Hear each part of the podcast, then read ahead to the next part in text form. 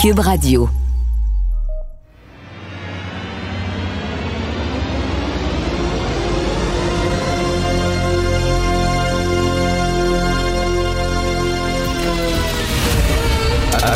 Attention, cette émission est laissée à la discrétion de l'auditeur. Les propos et les opinions tenues lors des deux prochaines heures peuvent choquer. Peuvent choquer. Oreilles sensibles s'abstenir. Richard Martineau. Martino. Un animateur pas comme les autres. Richard Martineau. Cube Radio.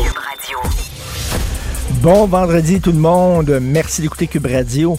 Alors hier, c'était la première du show de Marc Dupré à la salle du casino. On avait reçu les invitations. Ma blonde a dit, ça te tente-tu d'y aller? Ah ouais, donc, il y a plein de gens qu'on connaît qui vont être là. Puis oh, c'est correct, pourquoi pas? Fait qu'on est allé euh, voir ça.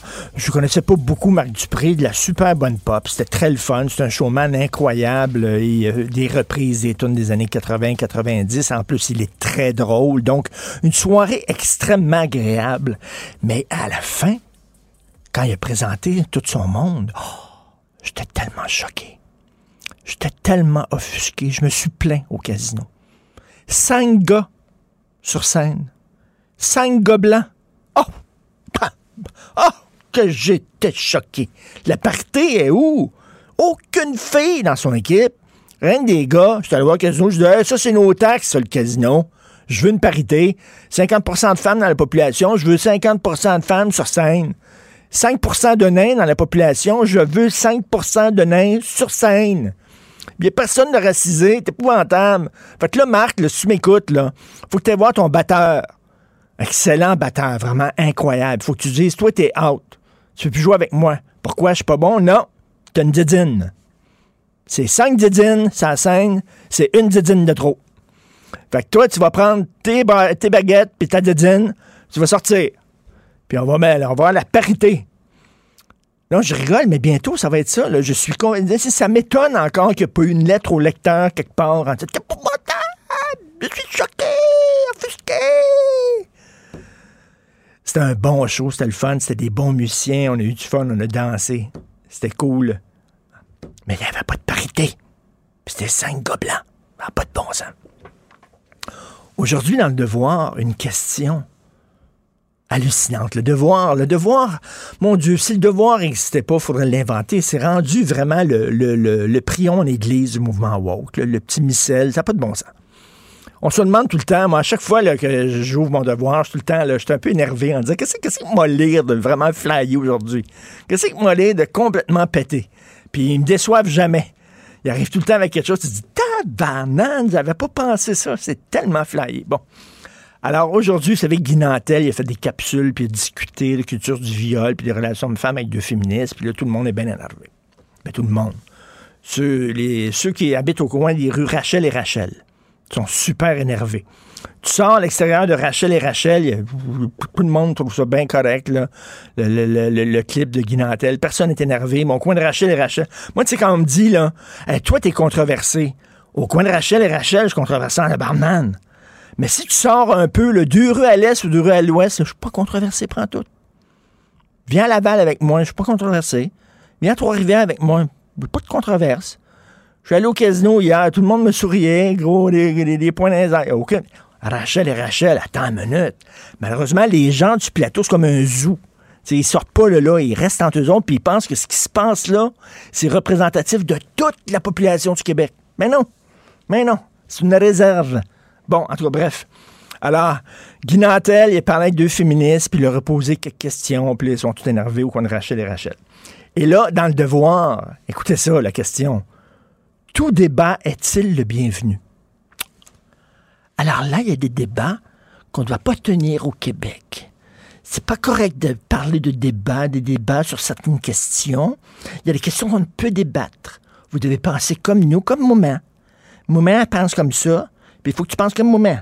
Puis si tu penses pas comme Moment, ah là, tu me fais de la peine. tu me fais beaucoup de peine. Attends un moment. Alors voilà, tout débat est-il le bienvenu? Là, il n'y a pas débattu, mettons. Le débat, c'était pas Hey, Hitler, c'était-tu un bon gars ou c'était-tu un mauvais gars? On va débattre de ça. Tu sais? c'était une bonne idée, les camps de concentration, puis tout ça, là, on va débattre de ça. 15 minutes pour les nazis, 15 minutes pour les juifs, un bon petit débat. C'est pas ça, là. Ça, ça serait un débat niaiseux, effectivement. Il a parlé, il a fait l'avocat du diable. Moi, j'adore ça. Tantôt, je vais parler là, à Thomas Melker, Jean-François Lisée, je leur parle tous les jours, c'est le fun. Puis des fois, comme, comme animateur, ton rôle, c'est de faire l'avocat du diable, euh, de dire, ben, attends une minute, là, tu prends la position inverse, rien pour faire avancer la discussion. Puis là, la personne, ben là, non, te répond, puis non, t'es dans le champ Richard, puis tout ça. Puis c'est le fun, c'est de la discussion. Mais là, dans le devoir aujourd'hui, tout débat est-il le bienvenu? Je ne crois pas. Puis il y a des gens qui disent, ah, il y a des sujets, il faut pas débattre. Il disait la culture du viol. Là. Hey, Christy, ils veulent parler de culture du viol. Les entends-tu des fois sur l'Arabie Saoudite? Sur l'Iran? T'entends-tu les féministes parler québécois sur l'Iran? Hello! Hello! L'Iran. Au coin de Rachel et Rachel, savez-vous c'est quoi l'Iran? C'est un, pays, là. La culture du viol, ça, il y en a là-bas. Ça, il y en a là-bas. Hein, la prochaine fois là, que vous allez acheter votre sel équitable, Hein, qui a été cueilli par des moines non-binaires, castrés, racisés, qui n'écoutent pas Marc Dupré parce qu'il y a cinq dédines sur la scène. Alors, la prochaine fois, vous allez acheter votre sel, pensez à l'Iran.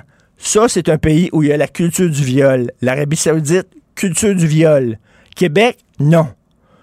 Québec, il n'y a personne, en moi, il n'y a personne qui dit Hey, mon fils a violé une fille. Oh putain, que je suis content. Wow!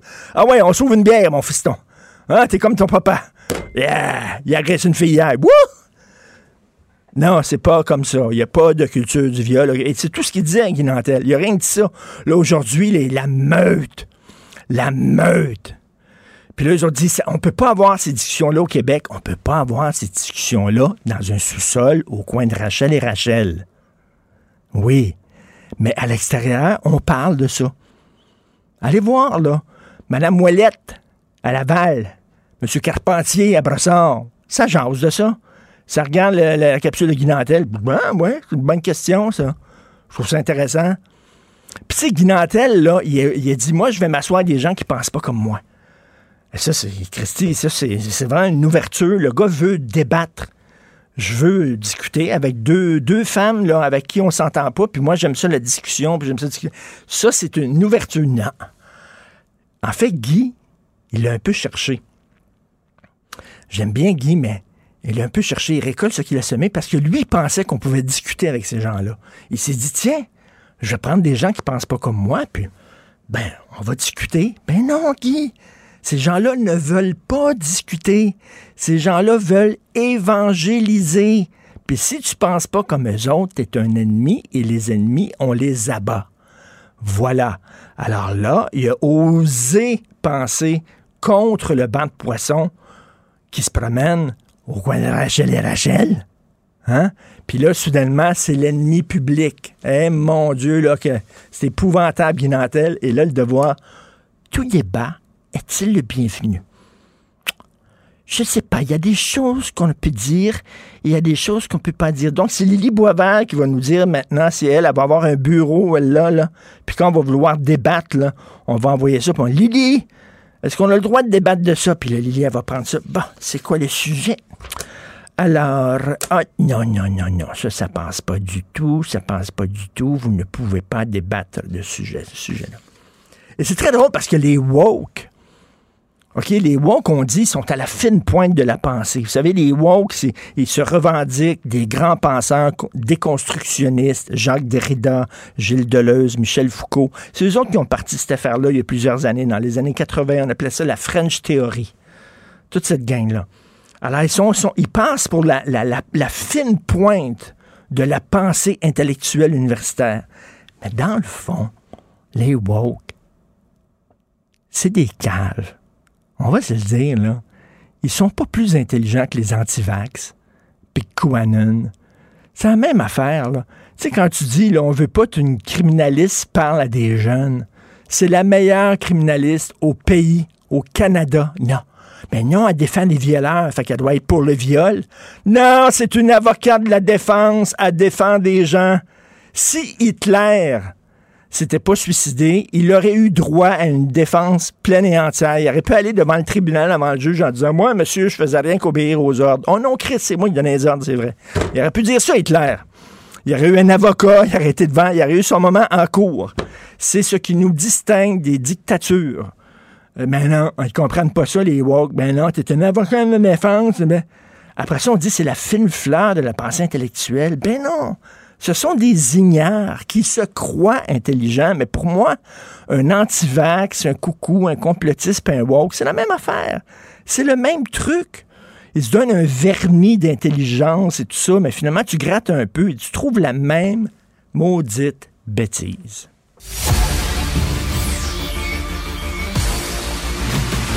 Jean-François Lisée. On va juste dire qu'on est d'accord. Thomas Mulcair. Je te donne 100% raison. La rencontre. C'est vraiment une gaffe majeure. Tu viens de changer de position. Ce qui est bon pour Pitou est bon pour Minou. La rencontre. Lisée. Mulcair. Alors, rendons à Lisée ce qui appartient à Lisée, ce qui lui revient. Alors, Jean-François, hier, disait euh, les Canadiens, ils vont se frapper un mur lorsqu'ils vont parler à Joe Biden euh, parce que ça fonctionne pas, les sondages. Il est en bas des sondages. Il a besoin de courtiser Joe Sixpack. Et Joe Sixpack, il est pour le protectionnisme. Donc, euh, Jean-François, c'est exactement ce qui est arrivé. Oui, tout à fait. On n'a pas senti la moindre ouverture, même euh, diplomatique ou courtoise de Biden. Évidemment, il a dit, il a dit la relation avec euh, le Canada est la plus facile. Ben, la plus facile, pourquoi? Parce que euh, parce qu'il s'écrase, parce que t'as pas t'as pas peur de M. Trudeau, donc c'est facile.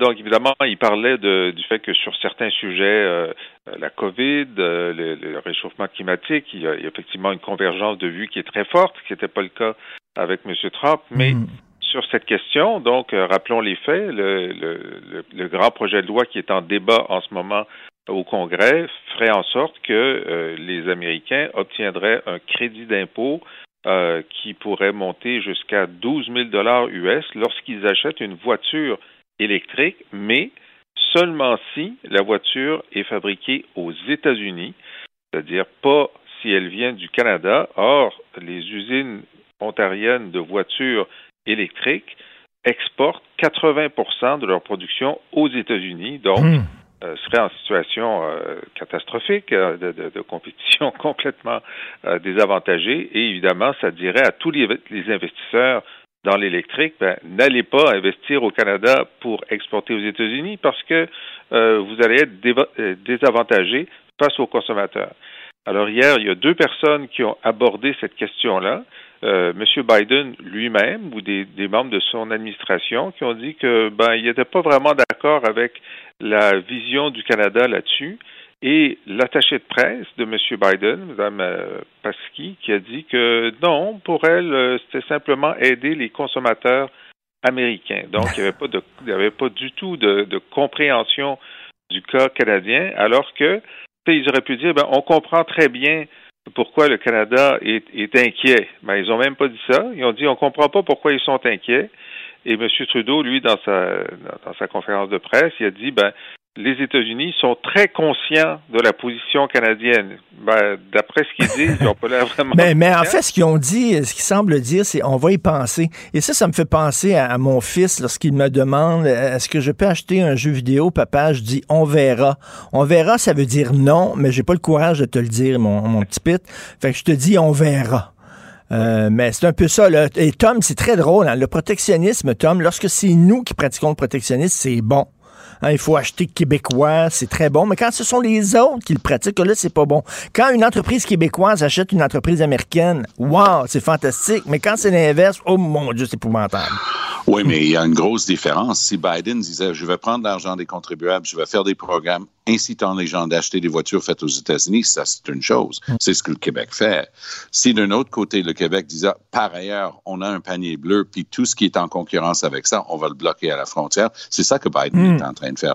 Et c'est ça que Biden est en train de faire, malgré le fait que depuis le milieu des années 60, on a ce qu'on appelait the Auto Pact, hein, ce pacte automobile avec les États-Unis. Ensuite, on a eu on oublie que c'est toujours en vigueur. Il y a une entente de libre-échange Canada-US qui est encore en vigueur pour tout ce qui touche les choses qui ne sont pas dans l'ALENA, qui a été remplacé dernièrement. C'est une flagrante violation des ententes de la signature solennelle des États-Unis. Comme Jean-François a dit hier, ils vont nous dire allez vous battre en cours, allez vous battre en arbitrage, allez vous battre devant des, gens qui vont décider ça dans 5, 6, 7, 8 ans. Entre-temps, Biden ne sera plus là de quelque manière que ce soit et les Américains vont avoir gagné leur point. C'est la mauvaise foi incarnée du côté américain lorsqu'il s'agit de signer une entente de libre-échange. Euh, Jean-François, hier, je discutais avec Luc La Liberté, qu'on connaît bien, analyste de la politique américaine, et il me disait à la limite, c'était plus facile de négocier avec Trump parce que Trump est imprévisible, c'est un coucou, mais sauf qu'il n'est pas dogmatique. On peut le faire changer d'idée. D'ailleurs, c'est arrivé, Mme Freeland a réussi à tirer un accommodement, mais il dit, de la part de Joe Biden, les démocrates sont très idéologiques, très dogmatiques et beaucoup moins souples et flexibles qu'un gars comme Donald Trump. Qu'est-ce que tu en penses?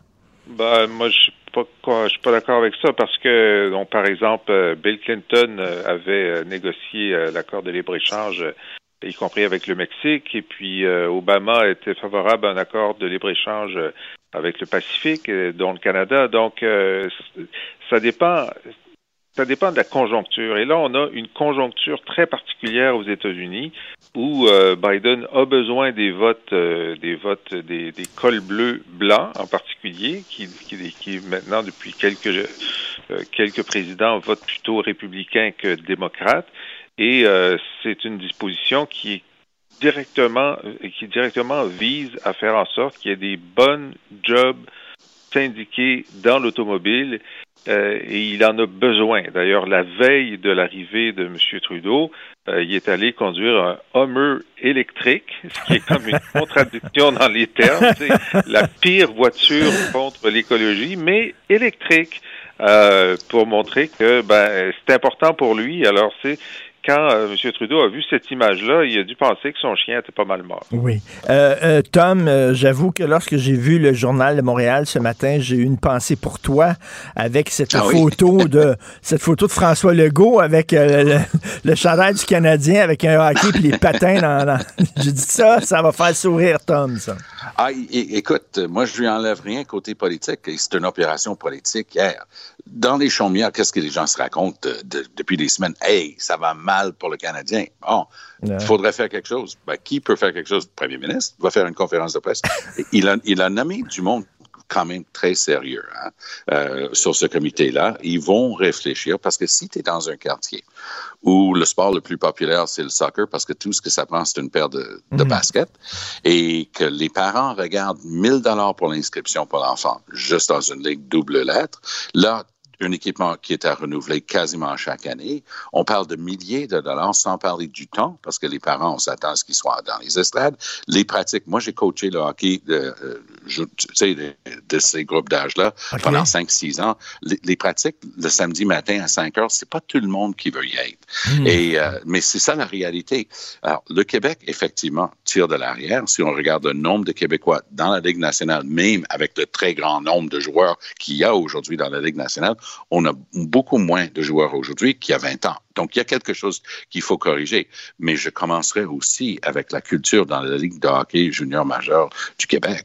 Euh, il y a quelque chose qui tourne pas rond dans l'attitude des coachs, la manière de s'y prendre. On se croirait encore aux années 60. Et si on regarde du mm. côté Finlande, Suède, des pays comme ça, eux, ils ont des vrais programmes nationaux pour le hockey et c'est ça qui nous manque au Québec. Jean-François, que le premier ministre se pointe avec un chandail du Canadien la journée où le Canadien perd 6-0. il, leur porte malheur, je pense. on disait que quand Ginette Renault chantait le, Haut-Canada, ça, portait chance aux Canadiens, mais euh, quand M. Legault porte le, chandail, il faudrait avoir plusieurs cas pour voir si c'est une tendance ou c'est un addon. Mais euh, je suis d'accord avec Tom. Je dirais évidemment, la nation vibre au hockey, alors euh, que le premier ministre dise bon, on va investir dans le hockey, il fait ça au Centre Bell, il se permet une petite remarque en disant mais ça prendrait plus de Québécois aussi sur la glace dans l'équipe du Canadien. Je crois que cette année ils ont fait un effort particulier. Euh, tout ça, c'est du bonbon. C'est juste du bonbon. En tout cas, c'est drôle que le premier ministre parle de hockey. Euh, c'est la preuve de son populisme. hein. Euh, Thomas, tu Ah, disais oui. hier là, que Ah, tu disais qu'il est maître là-dedans. Ah oui, puis c'est sincère. Il, il avait l'air plus que relax euh, en commençant sa conférence de presse à 4 heures. J'ai l'impression que le lunch s'était tiré. Il avait l'air en forme et il souriait beaucoup, puis les cheveux à droite et à gauche, peut-être qu'avec le chandail, justement. Mais Legault est un fin renard politique et il a le pouls des régions. Il, il tourne souvent les régions. Il jette Montréal vers la vindicte populaire des régions. Tu sais, C'était émouvant de le voir aller euh, voir euh, le site du meurtre crapuleux de ce jeune homme. Mais sa phrase était intéressante et, et- et ça sort tout seul. C'est pas écrit par un comité, mais ça, ça révèle le fond de sa pensée. Il dit c'est terrible de voir un petit gars de 16 ans se faire tirer à Montréal. Donc, il il y a cette, cette, cette tendance lourde de dire, moi, en fin de semaine dernière, il était transparent. Il a pris son drapeau, il a planté son drapeau sur les régions. Ça se comprend. Il a deux sièges sur 26 Ben oui, à alors Montréal. il a montré à quel point Montréal était une ville épouvantable, alors qu'en région, Oui, c'est tellement ça- tranquille. Merci Mais beaucoup. il, a été élu premier ministre de tout le Québec, Oui. pas juste des régions. C'est de ça le problème. Il faut qu'il s'adresse au problème de Montréal. Oui. Merci beaucoup. Merci Salut. vous deux. Passez bientôt. un excellent week-end, Tom et Jean-François. Si vous voulez lire Bye bye. les textes de Jean-François Lisée et écouter son excellent balado, allez sur la boîte à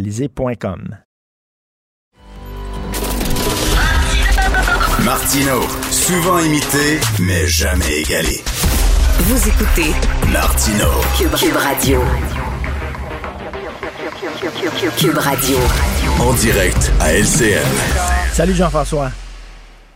Alors, euh, on a vu euh, défiler devant la coroner Kamel qui étudie évidemment les raisons de cette hécatombe dans les CHSLD euh, à partir de, de mars 2020. On a vu euh, donc passer M. Arruda, McCann euh, hier. Qu'est-ce que tu en as pensé? Écoute, c'est fascinant, vraiment, ce qu'on apprend là-dedans, c'est absolument fascinant. On se pose des questions. hein. Comment ça se fait que le directeur de la santé publique avait dit ce n'est pas une bonne idée de prendre les personnes âgées qui sont dans les hôpitaux, de les envoyer dans les CHSLD parce qu'il y a une pénurie de main-d'œuvre dans les CHSLD. Donc, M. Dr Arruda a dit on trouvait que c'était pas une bonne idée. Donc, c'était une décision politique finalement, mais en même temps, on se pose la question comment se fait que M. Arruda n'a pas euh, manifesté son désaccord un peu plus fort. Bref, il y a toutes sortes de questions à, à se poser.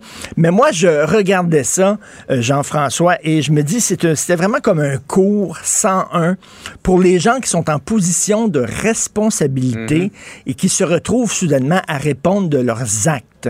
Alors, c'est le, le- le best-of des excuses. Donc, les quatre principales excuses qui ont toutes été utilisées euh, lors de, ce- de cette enquête du coroner, je le savais pas.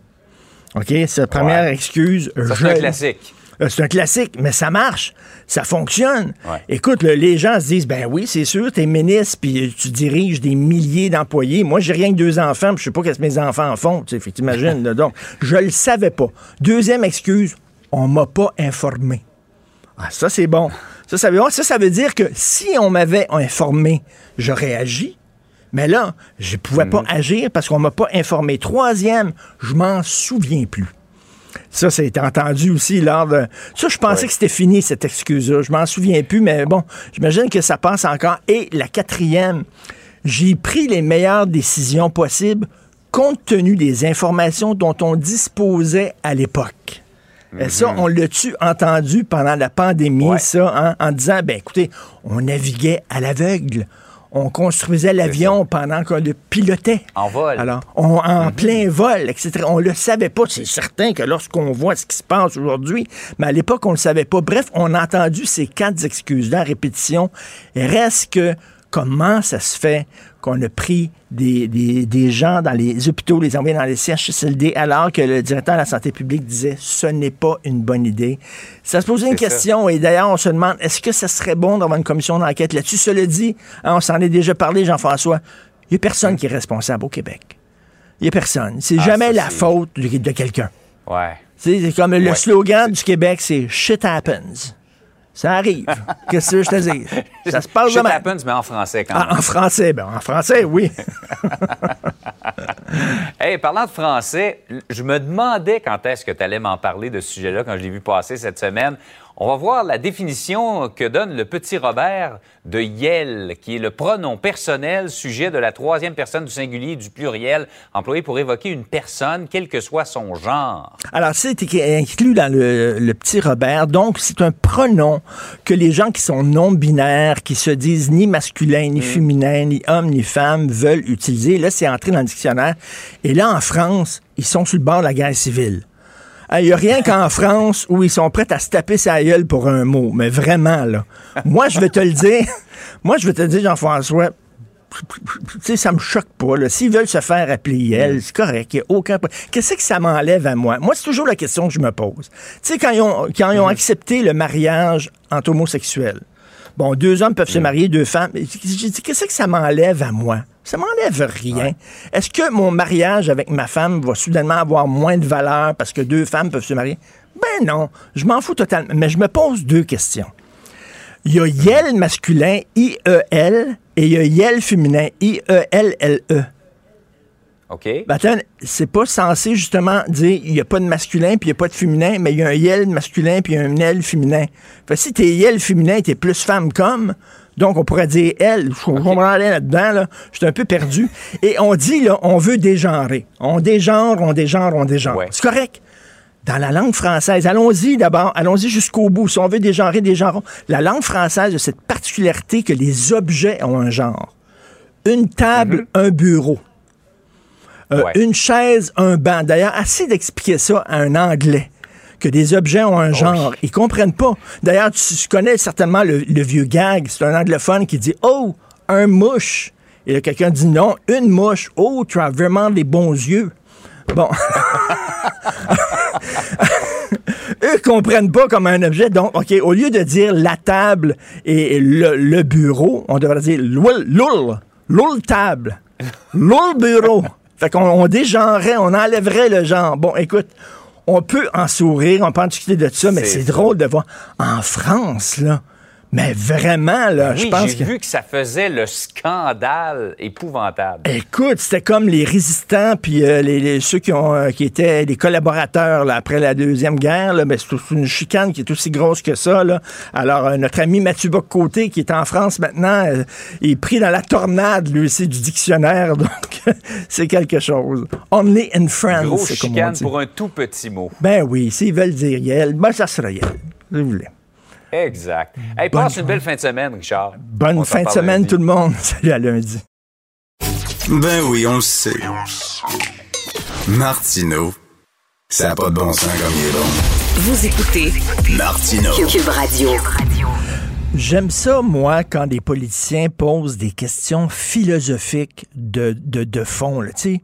Pas, pas rien des, qui veulent pas rien, rien régler des, des, des problèmes terre à terre, mais qui se posent des, des questions, à la, à la limite, que je dirais philosophiques, comme par exemple, est-ce une bonne idée d'organiser des Jeux olympiques qui célèbrent la solidarité, la fraternité, l'entraide entre les peuples, etc., dans un pays euh, dictatorial, avec un régime tyrannique? C'est une question de, de, de fond, ça, intéressante, et c'est la question que pose depuis déjà un bon moment Alexis Brunel-Duceppe, qui est député de Lac-Saint-Jean, porte-parole du Bloc québécois en matière de droit de la personne. Bonjour, Monsieur Brunel-Duceppe. Bonjour, M. Martineau. C'est une question très intéressante. On va remonter à l'origine. C'est, est-ce que vous, savez quand on a pris cette décision-là là, d'organiser les Jeux d'hiver à Pékin? C'est que ça remonte à quand, ça? Euh, à ma connaissance, ça remonte à environ 2014, euh, 2015. Ça fait un bout là, que c'est euh, c'est octroyé, ces jeux-là. OK, mais on savait, là, on connaissait la nature du régime chinois à cette époque-là. Là. On connaissait la nature du régime chinois, mais on n'était pas encore au courant de ce qui se passait avec le, le peuple ouïghour et les autres peuples turciques euh, au Turkestan oriental, euh, aussi appelé le Xinjiang. Là. Et euh, à ce moment-là, euh, on n'était pas au fait là, de ce qui se passait précisément. Ça n'avait pas commencé euh, avec euh, au- autant d'ampleur là, que, que ce qui est vécu présentement par ces populations-là sur ce territoire-là.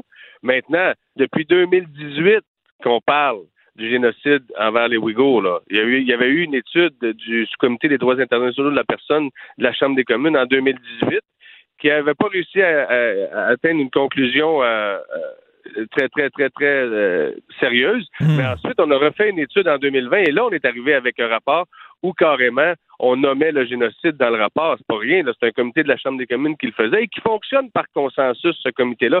Donc, ça veut dire que les députés libéraux qui siègent à ce comité-là ont, accepté de nommer le génocide. Et puis, après ça, ben, souvenez-vous, là, en janvier, en février de cette année, la Chambre des communes a voté une motion qui était de Michael Trump que moi j'avais amendée qui disait qu'il y a un génocide au Xinjiang présentement commis par le régime envers sa propre population. Donc, il n'y a personne qui peut dire que euh, ce génocide-là n'a pas lieu présentement. Les preuves sont là.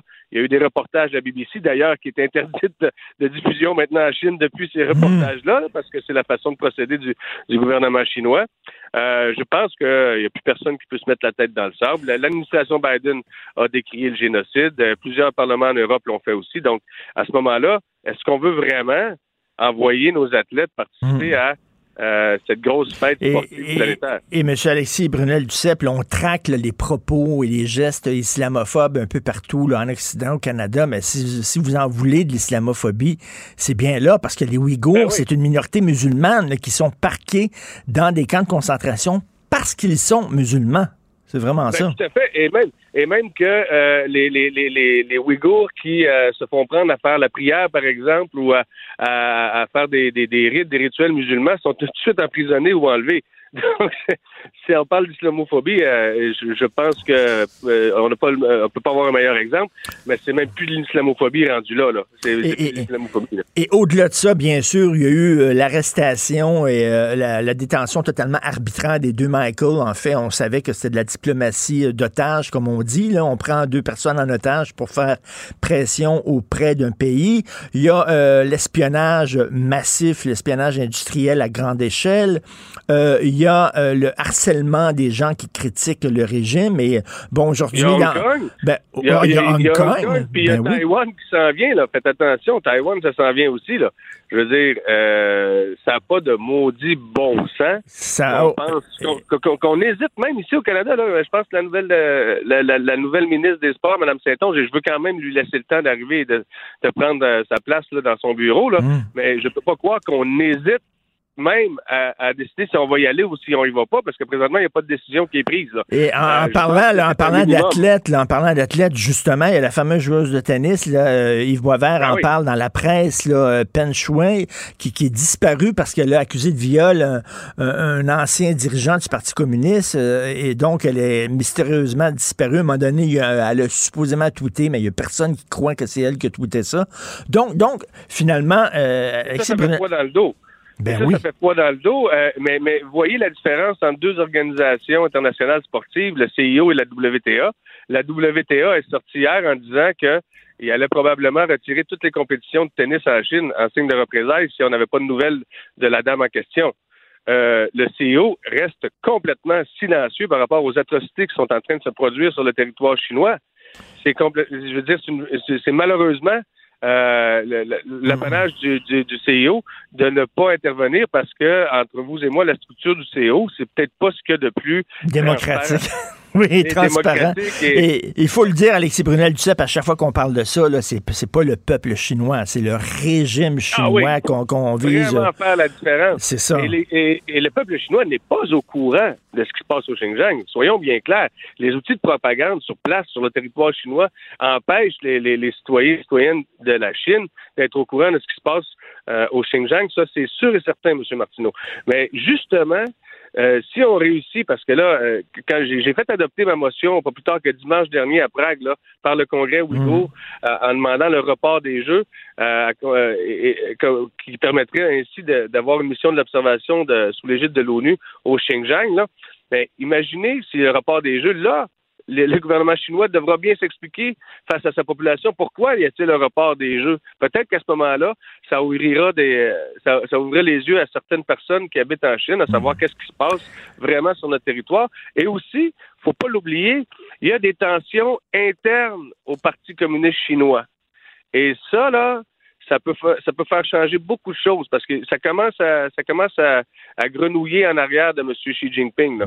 Et, Et- et euh, donc- M. Alexis Brunel-Duceppe, euh, euh, là, bon, on a vu les Américains vont faire euh, ce qu'on appelle un boycott diplomatique, c'est-à-dire qu'il n'y a aucun euh, représentant de la Maison-Blanche qui va se pointer. Ils vont envoyer les athlètes, mais il n'y a aucun représentant politique qui va se pointer. Est-ce que c'est suffisant pour vous? Ben, c'est un minimum. Je pense que c'est un minimum. D'ailleurs, j'ai hâte que le Canada se prononce là-dessus. C'est un minimum, mais il faut profiter de ce momentum, ce momentum-là, momentum-là, excusez-moi. Il faut profiter de, de cet élan-là euh, pour faire pour faire avancer euh, la cause encore euh, de façon plus sérieuse et plus prompte. Et euh, je suis en contact là, depuis euh, quelques temps là, avec euh, d'autres parlementaires d'autres pays euh, en Europe et aux États-Unis. Et euh, moi, je continue à essayer de pousser cette résolution-là. Euh, je lâcherai pas. Et puis, euh, c'est c'est- c'est en restant assis à rien faire qu'on sait qu'il se passe rien. Mais Alexis Donc, euh, Brunel Duceppe, moi, je, suis- je suis tout à fait d'accord avec vous. Je trouve ça absolument inconcevable. Par contre, je me sentirais mal de dire aux athlètes qui se sont préparés, entraînés pendant quatre ans, euh, ben, il n'y aura pas de jeu finalement, vous ne pourrez pas y aller, puis qu'eux autres vont en faire les frais. Ça, euh, vous savez Ouais, que. ben, ça, ça, ça, ça, je sais, puis je me fais souvent dire la, la Ouais. même chose. Puis ça, il y a deux, y a deux choses. Premièrement, je ne demande pas l'annulation. On ne demande pas l'annulation des jeux.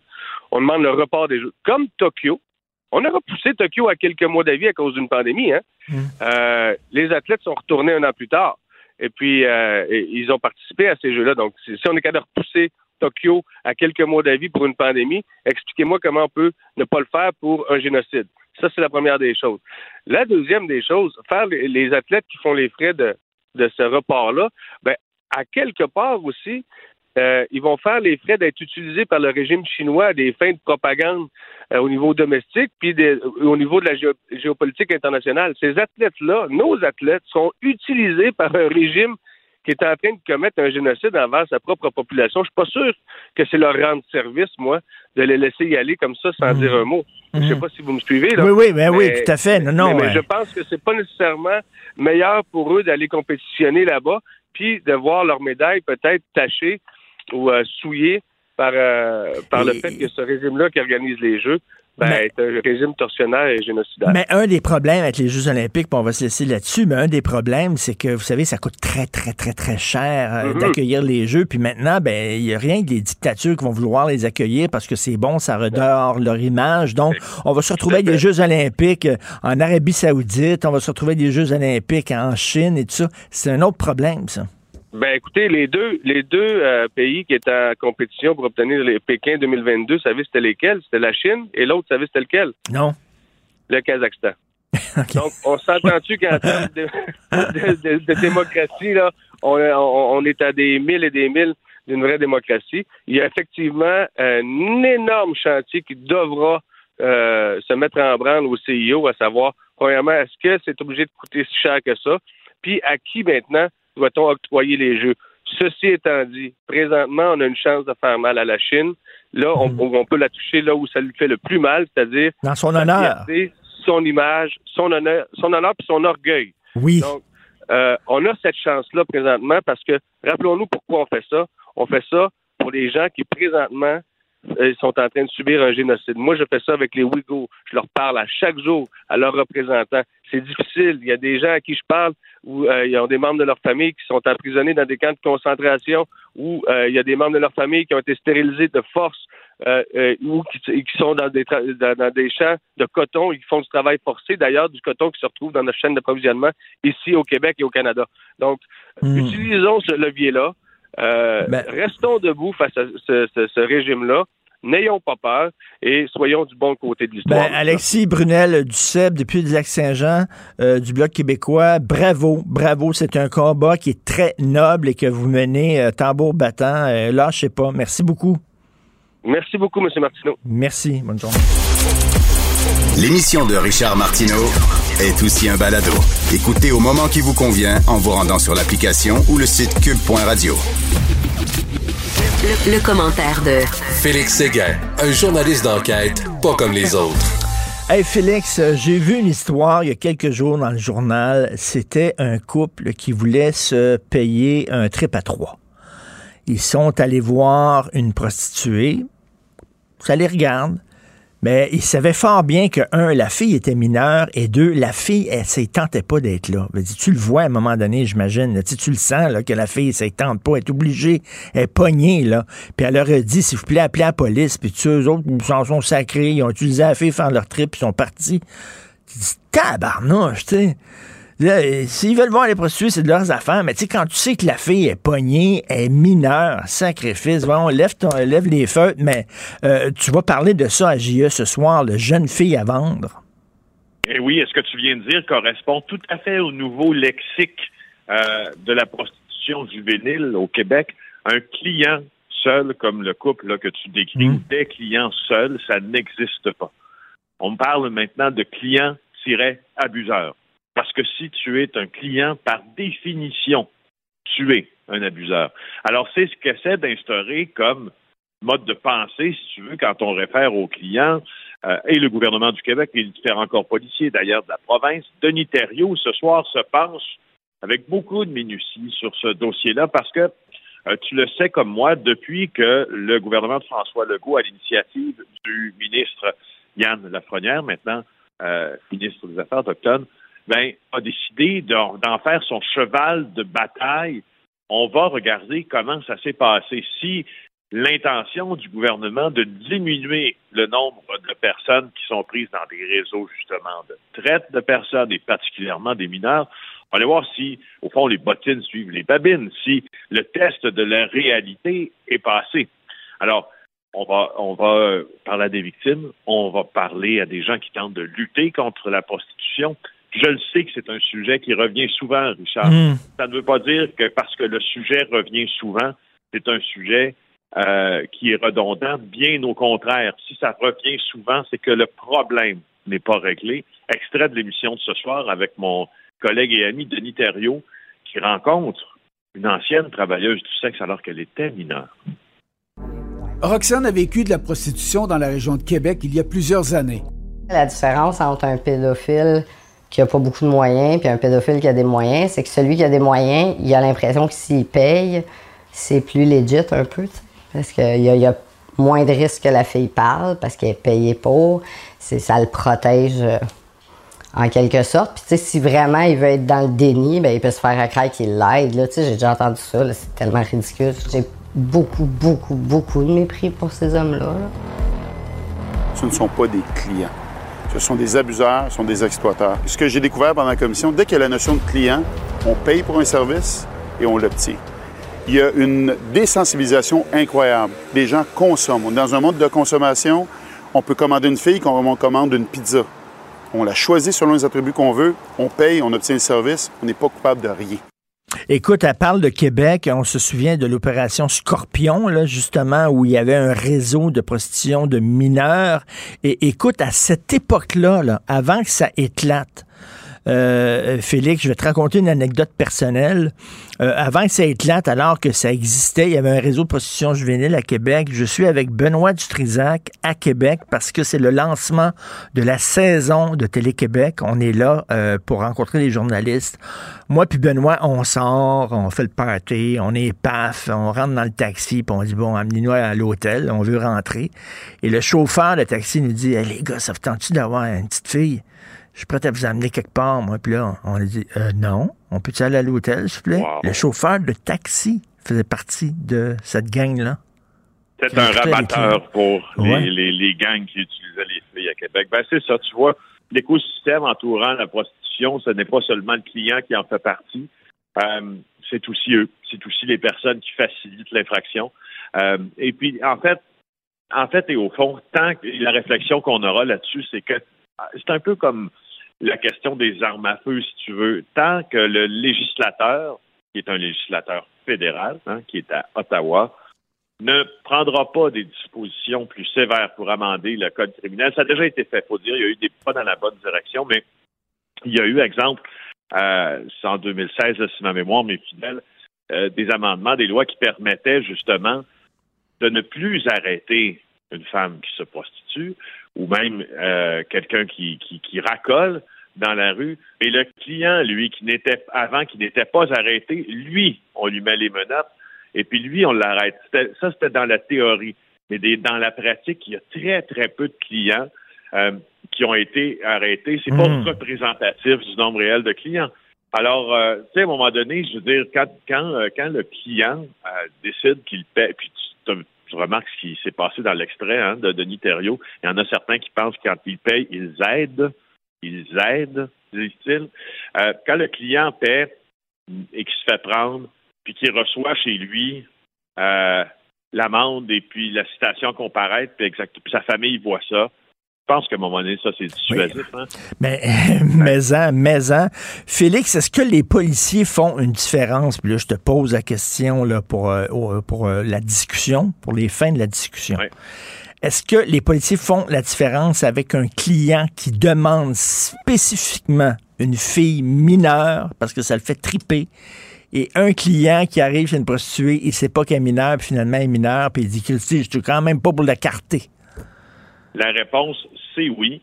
Euh, parce que, d'ailleurs, quand, quand le client demande une, une fille mineure, les policiers savent une chose, c'est que la loi leur permet. euh, et la loi va faire en sorte qu'il aura, s'il est reconnu coupable de l'infraction qu'on lui reproche, une sentence plus sévère. La, la- la fille est mineure. Donc, c'est sûr, c'est sûr que le policier, quand il s'agit de traite des femmes et qu'on s'agit, il s'agit de mineurs, ils sont beaucoup plus vite, si tu veux, pour s'occuper de ces réseaux-là. Mais la vérité, la vérité, c'est que, tu sais, moi, j'ai toujours vu la criminalité, euh, exemple dans une ville comme Montréal, mais on pourrait, on pourrait faire, on pourrait faire le même exercice avec toutes les, les métropoles puis les mégapoles euh, de la planète. La criminalité est toujours très organisée entre différents groupes et la prostitution, c'est souvent l'apanage de certains gangs de rue, puis de Mm. certains groupes de motards, entre autres, puis même de la mafia. Et ce n'est qu'une partie euh, qui est un peu plus visible, il faut bien le dire, parce que je veux dire, c'est un humain que l'on vend. Euh, c'est c'est une partie qui est plus visible de leur activité criminelle, mais qui est intégrée dans un vaste ensemble, si tu veux. Et l'activité elle n'est pas facile à cacher, mais si tu veux t'en prendre à cette activité-là, faut quasiment que tu t'en, puis ça c'est mon opinion, faut quasiment que tu t'en prennes, que tu t'en prennes au chef de la mafia ou au Hmm. boss des Hells Angels ou au grand, grand, grand boss qui fédère les gangs de rue parce que c'est une activité dont ils profitent depuis des années. Alors, si tu si- c'est comme si si c'était comme un réseau de vente de drogue. Si tu fais se tarir un réseau de vente de drogue, il y en a un autre qui va prendre la relève. J'ai l'impression que c'est la même Mais chose. il va falloir, à un moment donné, avoir une discussion franche, honnête et adulte sur la légalisation de la prostitution. Je sais que c'est peut-être les gens sont pas prêts à aller là. Il y a toutes sortes de, de- de- de débats moraux qu'on pourrait avoir et éthiques. Moi, je sais pas où trancher là-dedans, mais au moins tu t'assures que un, les filles et les gars qui décident de se prostituer vont le faire dans un environnement sécuritaire. Euh, et on est- ils vont être majeurs, ils vont être entourés, je sais pas. Il y a cette, tu sais, en même temps, ça réglera pas le compte, le, le- le- le cas euh, de la prostitution euh, mineure, parce qu'il va, il va toujours en avoir, même si la prostitution euh, est légale. Parce qu'il va Ben, ça, toujours. moi, je suis, je, là, j'émets une opinion claire, Oui. là, je suis d'accord avec ça.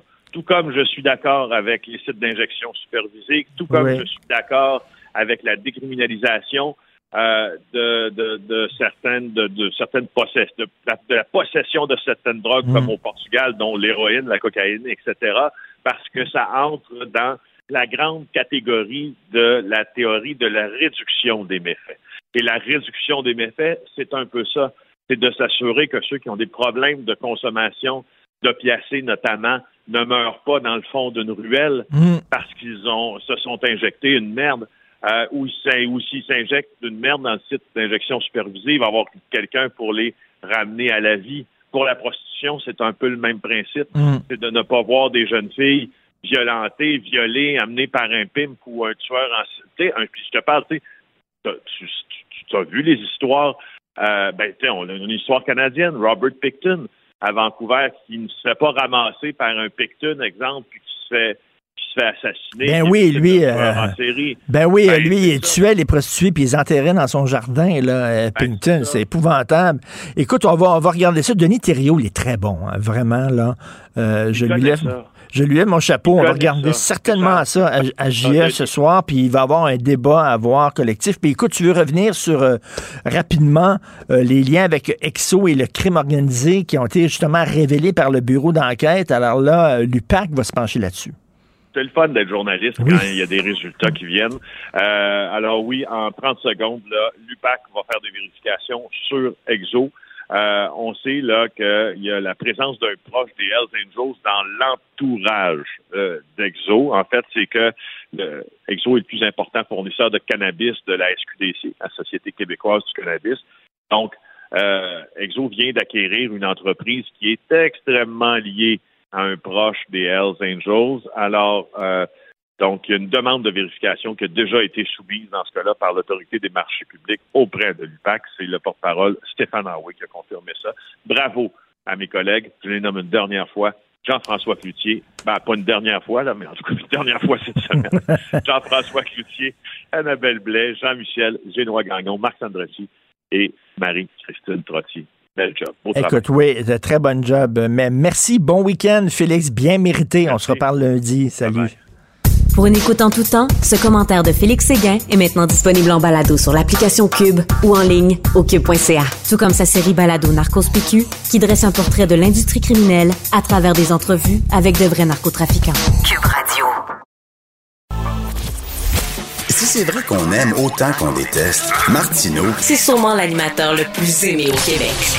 Vous écoutez Martineau. Cube Radio. Gilles Proulx. Bonjour, mon cher Richard. Richard Martineau. Pauvre petit lapin. La rencontre. Point à l'heure des cadeaux. Je serai pas là, là à vous flatter dans le sens du poil. Point à la ligne. C'est très important là, ce qu'on dit. La rencontre pro Martineau.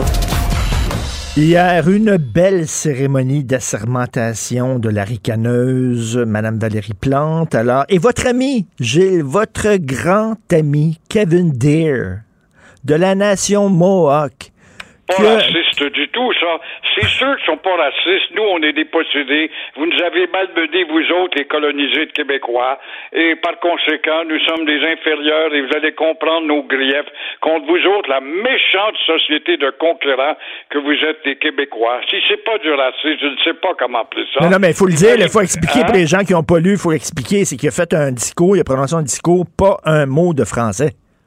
Oui, tout ça pour euh, introniser du côté des Indiens pour dire que Montréal est un territoire Mohawk.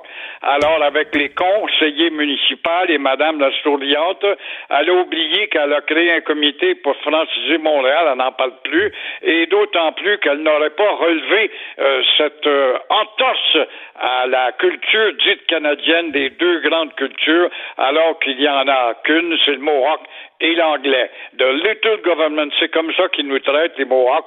Et dire que ce sont des racistes, moi, je passe pour le racisme, mais je maintiens de dire, ça fait trop longtemps que ça... Depuis que je suis petit gars dans les nouvelles, j'ai été élevé à Verdun, on est pas loin de la réserve, depuis que je suis tout petit, que j'ai toujours entendu des griefs et de la haine à l'égard du Little Government of Québec, mais ces maudits caves de Québécois comprennent rien. Alors, c'est encore une insulte de plus. On est capable d'en prendre. Dans le journal de Montréal, on a mis l'accent là-dessus. Le titre, c'est un discours d'ouverture sans un mot de français. Dans la presse, on parle de la cérémonie et on dit Monsieur Deere, Kevin Deere de la nation Mo- Mohawk a prononcé un discours. Ils disent même pas que le discours est en anglais seulement. Ils disent même pas ça dans la presse. C'est pas un élément de nouvelle important. La presse est un pire torchon de malhonnêteté intellectuelle qui impose des dictats intellectuels à sa façon et qui, évidemment, répond tout simplement à une pensée supérieure qui vient d'en haut et pour faire de ce journal un journal de propagande, tout comme Radio-Canada, puis le devoir qui commence à avoir tendance vers ce courant-là. Quand j'étais petit, là, on allait à Kanesatake. À l'époque, on appelait ça Koknawaga. Vous vous souvenez? Oui. Koknawaga. Oui. On allait là voir des tipis, puis les Indiens. Mes parents m'amenaient là une fois par année. C'était en anglais. Ah oui, on s'habitue à ça. Évidemment, le Québec était tellement colonisé, aliéné, il n'y avait pas eu de mouvement d'éveil, il n'y a pas eu un mouvement raciste et fasciste comme le mouvement de la Révolution tranquille, début de 60, avec Marcel Chaput. Alors, nous, les racistes, on s'est éveillés un petit peu en retard, mais on avalait ça. À l'époque, c'était comme euh, normal. On était des conquis comme eux autres. Et les maudits blocs d'hypocrites, de blocs, qu'est-ce qu'ils veulent dans le fond? C'est réduire les Québécois au rang des Amérindiens. On aime beaucoup les Mohawks parce que ce sont devenus des, Anglais. Mais les Blocs sont, devraient être assez courageux pour leur dire, vous autres, les Mohawks, vous n'êtes pas si bons que ça. En devenant des Blocs comme nous autres, vous n'avez pas été si courageux pour sortir votre culture de terre et d'affirmer justement votre culture et d'affirmer l'époque où vous étiez des alliés, des alliés de Lévis. Mais là, la mairesse, là, ça n'aurait pas été possible pour l'équipe de la mairesse en disant bon, qui va venir à la sermentation? Il va avoir lui. Est-ce que, est-ce que j'espère vous allez dire quelques mots de français? Mais c'est elle la mairesse là, elle aurait pu leur demander, dites au moins une phrase en français. Certainement, mais c'est un oiseau volage, la mairesse. Elle sait rire, elle est bien sympathique avec son rire, mais au-delà de ça, ne lui demandez pas de se tenir debout, ne lui demandez pas d'affirmer une personnalité qui va à l'encontre des Mohawks et des Blocs. Alors, c'est ça l'histoire. Il n'y a rien d'autre que ça, et rien d'autre que ça, encore une fois. Gabriel Nadeau-Dubois euh, qui dit, là, ça va finir les folies, là, on va arrêter, là, de d'arriver avec des, des, idées euh, qui flottent dans les airs avec de l'hélium. À Québec solidaire, là, on veut revenir les pieds sur terre, là, arrêter avec les woke, puis les anti-décoloniaux, puis les anti-racistes, tout ça. On va arriver avec des des arguments, des propositions terre à terre, comme la bonne vieille gauche traditionnelle le faisait à l'époque de Michel Chartrand puis euh, Françoise David et tout ça. Vous en pensez quoi? Exactement. Noël s'en vient, puis ils vont réfléchir là-dessus en fin de semaine. Et dans le fond, c'est pour saper tout simplement le Parti euh, québécois. C'est de le faire disparaître de la carte. Alors, tous les paresseux de notre société vont être attirés par le Père Noël Gabriel Nadeau-Dubois. Gabriel, est-ce que ce n'est pas le nom, le prénom de l'archange qui a annoncé à Marie que le Père Noël finirait par naître? Alors, toujours est-il que Québec solidaire vous offrira sur un plateau de Noël, les jeunes, les jeunes, on veut élargir la base des jeunes, un réseau de trains électriques, tiens, ça va bien sous l'arbre de Noël, justement, les euh, gratuités scolaires mur à mur. C'est pour ça que moi, je me suis battu dans les rues de Montréal en 2005 contre Jean Charest et son 50 cents d'augmentation de frais scolaires. Aussi, tous les élèves, donc ça sera gratuit pour les 180 jours d'école où vous êtes obligé de vous mettre derrière sur un banc dur. La semaine de quatre jours pour tous les ouvriers, certainement. Et pourquoi pas aussi... Euh, un mois de congé, de congé payé, bien sûr, pour tous les bons travailleurs. C'est drôle, Gabriel Nadeau-Dubois n'a pas dit, par contre, que les taxes et les impôts ben oui. seront au rendez-vous avec ce beau programme. Ça, on n'en parle pas. Combien ça coûte, M. Nadeau? Ben, c'est pas... Ça, on n'a pas fait nos codes. Ben, c'est pas important combien ça coûte. C'est un détail, Gilles. Voyons, non. Ben oui, on, ben, on, va faire pousser de l'argent euh, au jardin botanique. Exactement. Voyons donc. Il y a un autre parlant de comique, hein, en tant qu'à faire des farces ce matin. Est-ce que l'interminable liste de filles qui sortent de la garde-robe pour poursuivre M. Mainlongue Gilbert Rozon va cesser. Cette liste, elle ne finit pas. Sophie Moreau, la fille de feu Jean-Guy Moreau, avec qui j'ai travaillé un bon bout de temps, euh, voilà qu'elle sort justement de l'anonymat et puis elle rappelle toutes sortes d'histoires qui sont arrivées en 2005 alors qu'elle était recherchée, peut-être une belle jeune fille de 15 ans, et euh, Monsieur les, bras longs et les mains longues euh, ne cessait pas de la harceler. Alors là, elle te poursuit pour un joli magot et ses avocats ont fait le calcul. Alors Roson, euh, dont la fortune atteignait apparemment 65 millions de dollars, c'est payant faire des farces, hein, mhm. est en train d'enrichir, transférer sa fortune dans les bureaux d'avocats tellement la liste s'allonge. Parce que les autres disent, là, aux criminels, il faut, il faut que le gars soit trouvé euh, coupable sans l'ombre d'un doute, sans l'ombre d'un doute raisonnable, tandis qu'au civil, c'est plus facile de faire reconnaître quelqu'un de coupable. Euh, on peut le faire avec un doute raisonnable. Donc, ils ont dit, bon, on va prendre le chemin du civil et on va le laver. C'est ça, donc. C'est ça, c'est une façon détournée. C'est un peu ce que la Cour suprême avait suggéré Mm. à ce groupe collectif parce qu'il y avait trop de distinctions d'une cause à l'autre. Exactement. La Cour suprême a donc rejeté la demande des filles et puis euh, la liste s'allonge et puis voilà qu'individuellement les filles ont le droit de le faire et c'est ce qui fait qu'on beurre Gilbert les mains trop longues, Lozon. Alors il est, en tout cas, s'il s'en sort, il aura au moins su- subi le sort de l'humiliation et de la très mauvaise image pour ce gars-là qui fait des farces qui sont pas des farces. Gilles, vous voulez parler de l'Autriche? Oui, l'Autriche est un talent de beau pays, c'est le pays de Mozart, le pays qui sait imposer la musique. Alors, reconfinement général et un vaccin obligatoire. C'est une première en Occident. Là. Déjà, on va commencer à dire, hey, c'est de la dictature. Mais pourquoi est-ce que l'Autriche est obligée de faire ça, un pays de raffinement et de culture comme pas? Parce que les sorciers, parce que les anti-vaccins, parce que les diffuseurs de fausses nouvelles ont eu trop de place dans l'écran de l'actualité, ont fait des dégâts tels que les gens n'allaient pas se faire vacciner et le taux de vaccination n'est pas assez élevé. Alors nous disons bravo à l'Autriche, un pays sérieux qui prend les moyens. Oui, oui, mais il y a un régime de droite au pouvoir, voilà, la porte de sortie pour les joueurs de tambour. Pendant qu'au Québec, on parle de lever par-ci, lever par-là, le karaoké par-là, puis la danse, puis le disco, puis le fun, puis des plaintes, puis en Et euh, on oublie, c'est drôle, euh, Richard, on parle, oui, oui, des réunions. En autant que vous ayez des masques, puis vous vous faites aller le derrière en, en suivant la musique excitante. On oublie les salons mortuaires qui sont toujours soumis aux 50. Et s'il y a un endroit où il y a de l'intimité, où il y a peut-être des règles à suivre, vu justement la tristesse des gens, c'est bien dans les complexes funéraires. On n'en parle pas. On les a oubliés quant à l'élargissement du grand règlement généreux. Eh, je sais pas si vous regardez en terminant, là, si euh, vous regardez un peu l'enquête du coroner concernant la gestion de la pandémie, mais on a vu défiler Dr Arruda, on a vu défiler l'ancienne ministre de la Santé, Mme McCann, et tout ce qu'on entend, c'est « je le savais pas, on m'a pas informé, je m'en souviens plus ».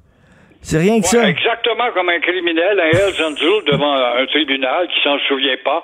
Avec le je me souviens pas, puis je me rappelle pas, tu t'en sors. Ça, c'est la nouvelle formule, évidemment, mais que ça vienne de la bouche de gens aussi compétents et responsables, les élites, les administrateurs des problèmes, où on se souvient pas. C'est vrai que la devise du Québec, c'est je me souviens. De quoi? De rien, pas tout. De rien. Puis, euh, puis aussi, il n'y a personne qui est imputable, il n'y a personne qui est responsable, il n'y a personne qui doit rendre des comptes, puis il n'y a personne qui va perdre sa job. Tout Ça, ce qui Québec. est imputable, c'est la facture qu'on va devoir payer. Tout à fait. Bon week-end, bien mérité, Gilles. On se reparle lundi. À toi aussi, à Euh, lundi. bye. Bye. bye. Au revoir. Pour une écoute en tout temps, ce commentaire de Gilles Proux est maintenant disponible dans la section balado de l'application ou du site cube.radio. Cube Radio. Tout comme la série podcast de Gilles Proux, la radio, premier influenceur. Découvrez dans ce balado comment la radio a influencé le monde moderne tel qu'on le connaît d'hier à aujourd'hui. La chronique argent. Une vision des finances pas comme les autres. Je suis dans mon camion 60 heures par semaine.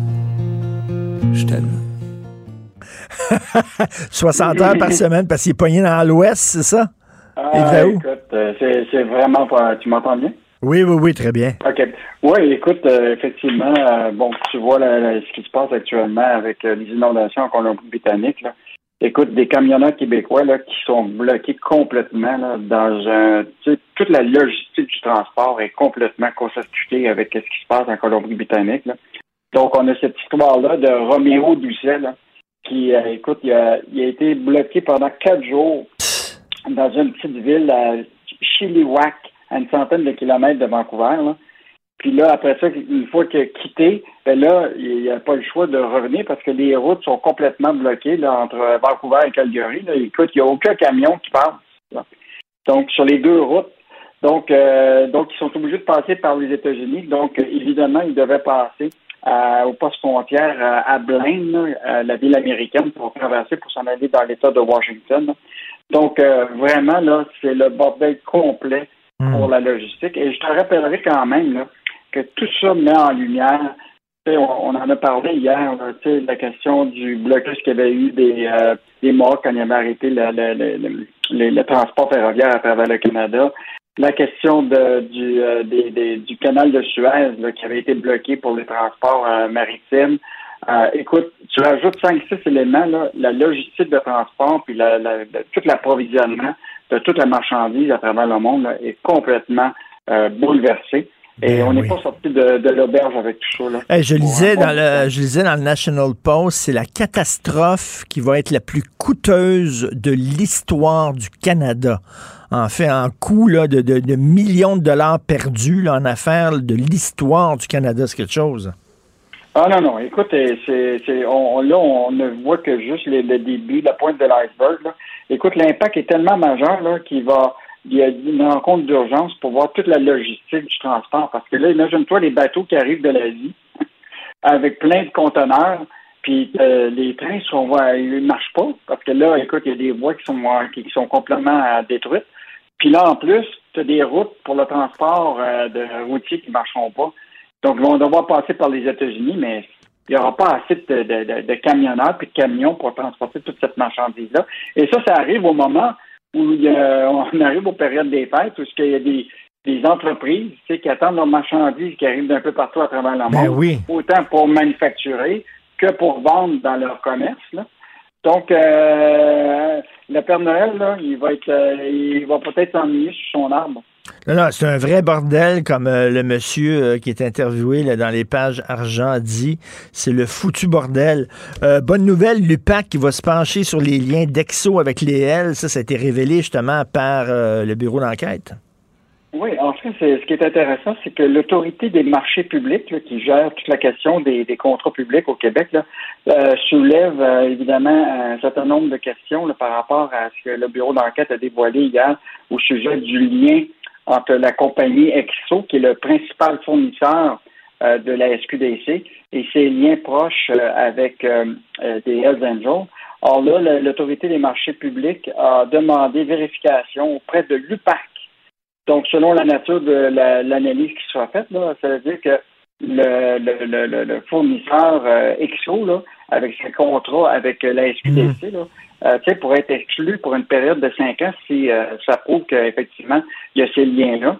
Je te rappellerai là, que c'est le principal fournisseur préférentiel de la SQDC, EXO, là, qui avait décroché le contrat en 2018 là, pour un approvisionnement de 100 45 tonnes de cannabis. Là. Donc, euh, quand même euh, un gros fournisseur. Et, et donc, euh, là, évidemment, euh, euh, ça remet dans l'actualité tout ce lien-là entre Exo et euh, la famille Josh Hill, qui est un, entre- un entrepreneur ontarien, euh, qui euh, était proche de, de la compagnie Redecam, qui a été achetée par Exo au coût de 925 millions de dollars. C'est en incroyable. 2021. Écoute, c'est des gros sous, là. Donc, euh, C'est des gros sous, mais comme tu le disais l'autre jour, Michel Gérard le disait, il y a beaucoup de gros sous, mais cela dit, euh, comme valeur boursière, les compagnies de potes, euh, c'est c'est- c'est pas liable. Non, mais là, présentement, écoute, ils ont perdu des milliards, euh, alors que pourtant, la- les, les indications du volume d'achat, euh, évidemment, le prix a beaucoup baissé du, du cannabis, mais là, ils s'attendent à toute la question, évidemment, du, des, des breuvages à infusion de cannabis, etc., qui va être un marché énorme.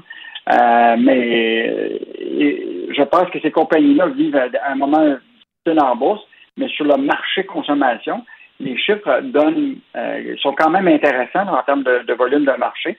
Euh, moi, j'ai hâte de voir la réaction. Je vais juste te dire que Molson Coors a une entente actuellement avec Exo euh, pour des co-entreprises, pour des, des, des boissons à infusion de cannabis. là.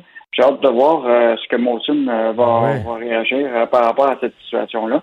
Mais quand tu reviens à Exo, là, et je veux juste te rappeler, l'action elle-même a déjà été à peut-être presque 9 dollars, euh, écoute, en 2021. Et là, elle est à 1,65 actuellement. Donc, euh, méchante euh, bascule en bourse là, pour... Ben oui. Hey, as-tu entendu la nouvelle tune de Cassonade euh, Faulkner? Toi qui aimes la musique, euh, Yves, si j'avais un char, ça changerait ma vie. Je pourrais acheter un barbecue sans sortir dehors. Écoute, ça n'a pas de bon sens. Les gens veulent rester dans leur char. Là, on sait qu'on peut aller chez Tim Horton, acheter un bang sans sortir du char, acheter un café chez Starbucks sans sortir du char, acheter un hamburger chez McDo sans sortir du char. Mais là, tu vas pouvoir acheter euh, des, des- des outils puis des, des trucs de quincaillerie sans sortir de ton char. Écoute, moi, ça me fascine euh, tout ça parce que souvent, ce que tu remarques, c'est que tu as plus de lignes d'attente maintenant au service à l'auto. Ben oui. C'est mieux de rentrer en dedans parce qu'il n'y a plus personne à l'intérieur. Exactement. Mais, euh, donc, le groupe BMR, qui est quand même un grand cacaillier québécois, là, a décidé, là, euh, voyant le grand intérêt là, de- des consommateurs pour l'achat en ligne, là, ils ont décidé à Amos de faire un test avec euh, du service à l'auto. Donc, euh, tu peux commander tes clous, euh, ta peinture, etc. Et là, tu t'arrives, puis c'est comme le service à l'auto, puis ils te mettent ça euh, directement dans, dans ta voiture. Euh, donc, euh, tu n'as pas besoin de, de sortir. Ça me surprendrait qu'ils te passent par la fenêtre un 2 par 4 là. Mais, euh, mais pour le moment, c'est c'est une expérimentation, puis ils envisagent là, d'étendre ça là, dans plusieurs mois là, à, à- à d'autres euh, succursales. là. Donc, euh, un projet qui, qui multiplie, dans le fond, les, les services au volant là, après, euh, évidemment, les Tim Hortons, les McDonald's Ben de oui. ce monde. Donc, euh, quand même une initiative in- in- intéressante. On verra ce que ça, ça, ça va donner. là. Mais, euh, mais tu sais, c'est l'expérience consommateur encore aujourd'hui, dans, souvent dans les quincailleries. Là. Euh, tu arrives là, puis le, celui qui a 19 ans, il sait même pas c'est quoi la longueur d'un clou. Là. Ben oui, mais, Donc, mais il me euh, semble, là, pour les, les gens, là, les gars ou les femmes aussi, là, qui tripent bricolage. Moi, c'est pas mon cas, je suis pas capable de changer une ampoule. Mais les, les gens qui tripent bricolage, ils aiment ça rentrer dans le magasin, puis zigogner avec les vis, puis les clous, puis ça sent le bois, puis ils parlent puis tout ça. Ça, ça fait partie de l'expérience. Et tu restes pas dans ton genre, là. En, fait, je pense que effectivement, tu as, bien raison. C'est probablement ceux qui vont utiliser ça. C'est ceux qui euh, euh, ont besoin d'aller rapidement chercher des choses, mais le, le vrai connaisseur aime bien être en magasin euh, puis de toucher au- à la marchandise. Moi-même, je suis pas bon en construction ni dans la rénovation, mais j'aime bien rentrer dans une quincaillerie puis voir toutes les pièces qui sont là. Et écoute, en terminant, qu'est-ce qu'on va lire dans la section argent ce week-end, euh, Yves? Écoute, vraiment intéressant. On a un dossier de plusieurs pages qui part samedi euh, et il va se poursuivre lundi. Là. On, on voit beaucoup d'entreprises là, qui lancent la serviette au Québec là, parce qu'on fait face à, la, à toute la question de la pandémie de, de, de la COVID. Écoute, on a identifié ces entreprises là, pérennes au Québec depuis de 50, 75, 100 ans. Là qui sont vraiment des survivants des crises. Ils ont passé à travers la Première Guerre mondiale, la Grande Dépression, la crise de 2008. Or, plein d'entreprises au Québec euh, qui ont passé à travers cette crise-là et qui aujourd'hui sont encore debout et qui, euh, qui ont trouvé la recette pour euh, passer à travers. Et je te dirais, là, je pense à, écoute, à une compagnie comme euh, euh, Simon. Écoute, c'est une Mmh. entreprise qui a Mmh. qui a plus de 100 ans. Euh, Citadel, dans le sirop d'érable depuis 1925. Il y a même une compagnie d'assurance qui s'appelle UV Assurance depuis 1889. Eh boy! Et, hey, en plus, on a un fleuron québécois, écoute, centenaire, le gros Bellon. Ils sont dans les auvents, euh, fabrication de vent. Écoute, depuis, ils sont en existence depuis 1895. Et, ça- et- ils ont passé à travers toutes les crises et ils sont encore là. Écoute, plusieurs entreprises, là, que tu vas être surpris de, de voir que finalement, il y a des Québécois qui sont capables de passer à travers les pires crises. Puis ça, c'est-tu des, des, des, des, entreprises familiales qui se passent ça de, de, de père en fils et de mère en fille? Ah, Exactement. Euh, écoute, la, je sais pas si tu connais ça, les bottes royées. Les Non. grosses bottes, là, de- euh, écoute, c'est vraiment, ils sont d'un canton de l'Est, là. Euh, donc, euh, l'entreprise est née dans, en Estrie. Écoute, euh, ça a plus de 90 ans. là. Et donc, euh, puis c'est Louis-Philippe Royer là, de- du, de- du lac Drolet. Euh, écoute, Bonneville, plus de 60 ans. Euh, Seth Lockway, qui est une entreprise dans le domaine du meuble, qui est là depuis 100 ans. Donc, euh, je pense qu'il y a beaucoup d'entreprises là, qui devraient aller à ça demain pour voir que finalement, là, la crise sanitaire, on est bien capable de Ben, ben, c'est le fun de voir qu'il y a de la relève aussi dans les entreprises familiales parce que souvent les gens se plaignent. Mon fils, ma fille, ça leur tente pas de prendre les rênes de l'entreprise. là. Euh, c'est le fun de voir qu'il y en a qui traversent les années. Merci beaucoup Yves Daou. Bon week-end. OK, on se reparle lundi. Au revoir. Pour une écoute en tout temps, ce commentaire d'Yves Daou est maintenant disponible en balado sur l'application Cube ou en ligne au cube.ca. Tout comme sa série Balado, mêlez-vous de vos affaires. Un tour complet de l'actualité économique. Cube Radio. Martino. Même avec un masque, c'est impossible de le filtrer. Vous écoutez Martino. Cube Radio. Il y a des gens qui n'ont pas froid aux yeux, qui n'ont pas peur de leurs opinions. C'est le cas de M. Jean-Guy Dagenet, sénateur, ancien policier. On peut lire son texte très intéressant dans la section Faites la différence du Journal de Montréal euh, sur la lutte contre la criminalité à Montréal. Euh, bien, bien sûr, un, un sujet d'actualité. Je vais vous lire, je vais vous lire un extrait du euh, texte de M. Dagenet. Les policiers sont formés et bien payés pour assurer la sécurité des citoyens, pas pour faire du travail social à la solde des élus qui cherchent encore, malgré la situation dramatique actuelle, à protéger leur image face à diverses communautés qui accusent à répétition et souvent sans fondement les policiers d'être racistes et de faire du profilage racial. Il n'y a pas plus de racisme à lutter contre les gangs de rue qu'à lutter contre la mafia. Dans les deux cas, ce sont des criminels. Aïe aïe. Monsieur Dagenet est avec nous. Bonjour, Monsieur Jean-Guy Dagenet. Bonjour, Monsieur Martineau. Ça prend quand même euh, un certain culot pour écrire ça. Vous savez, dans une époque où euh, il faut se surveiller tout ce qu'on dit, sinon on se fait traiter de raciste et tout ça.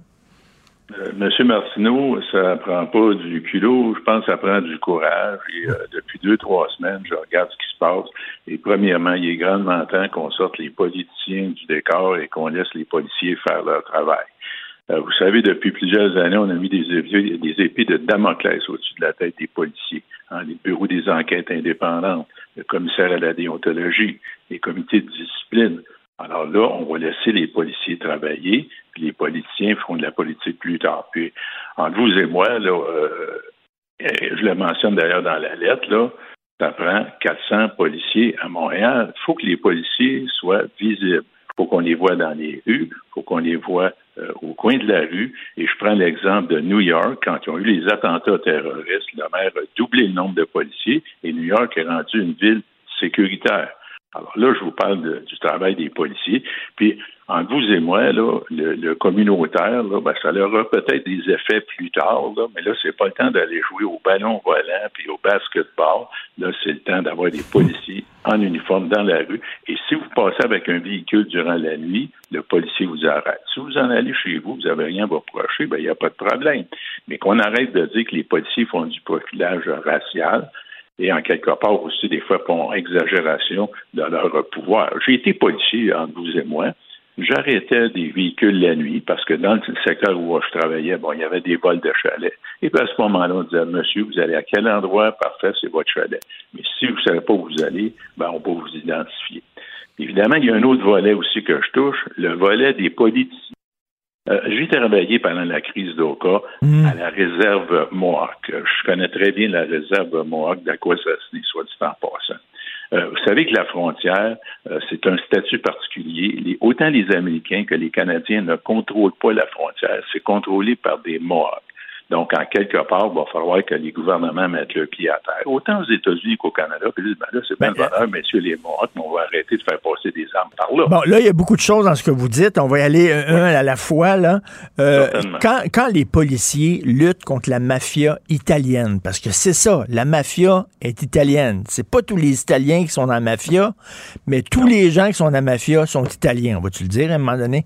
Bon, quand ils luttent contre la mafia italienne, est-ce qu'on dit que c'est du racisme? Est-ce qu'on s'en prend aux Italiens? Non, on s'en prend aux bandits. Ça s'adonne à Montréal, puis ça a l'air qu'on peut pas le dire, alors que tout le monde le sait. Monsieur et madame tout le monde dans son salon, ils savent, les gangs de rue, c'est souvent euh, des gangs racisés.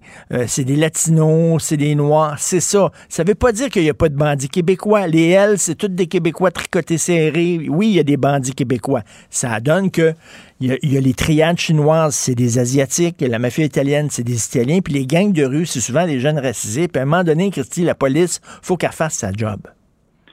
Vous avez tout à fait raison. Les gangs de rue, souvent, les gens proviennent de pays où euh, on règle les choses avec des armes à feu. Hein, ils viennent de pays souvent qui sont dirigés par des dictateurs et à ce moment-là, les choses, les choses se règlent avec des armes à feu. Mais il va falloir qu'ils apprennent que quand ils vivent ici, on ne règle pas les choses avec des armes à feu.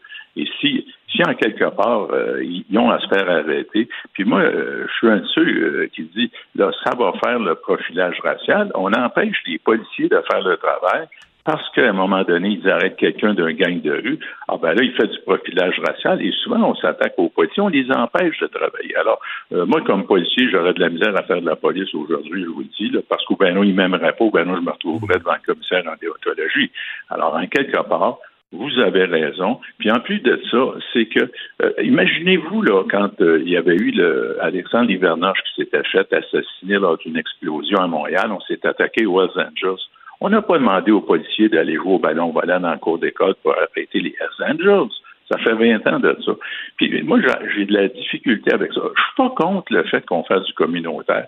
Mais le communautaire, ça peut être efficace à long terme. Mais actuellement, si vous voulez sortir à Montréal, puis il y a des quartiers ciblés. Là. On va parler de Montréal-Nord, on va parler de Ville-Saint-Michel, on va parler de quartier Villeray. Je suis un gars de Montréal, j'ai vécu à Montréal. À l'époque, c'était peut-être plus tranquille, mais actuellement, là, ça prend des véhicules de police, des véhicules visibles. Quand vous allez au dépanneur, là, vous allez vous chercher un peu votre paquet de cigarettes, bien, vous voyez un véhicule de police qui est au coin de la rue ou qui passe. Mais à ce moment-là, ça en prend des policiers. Et ça, ça va prendre des budgets, ça va prendre de l'argent. Fait que Mme Plante, si elle a besoin d'argent, là, elle appelle M. Trudeau. Lui, on le sait, quand il se penche, là, il trouve de l'argent en taille. Mais là, le mouvement Défendre de police, qui est un mouvement complètement surréaliste, complètement fou. Moins de policiers dans les rues. Vous parliez de New York.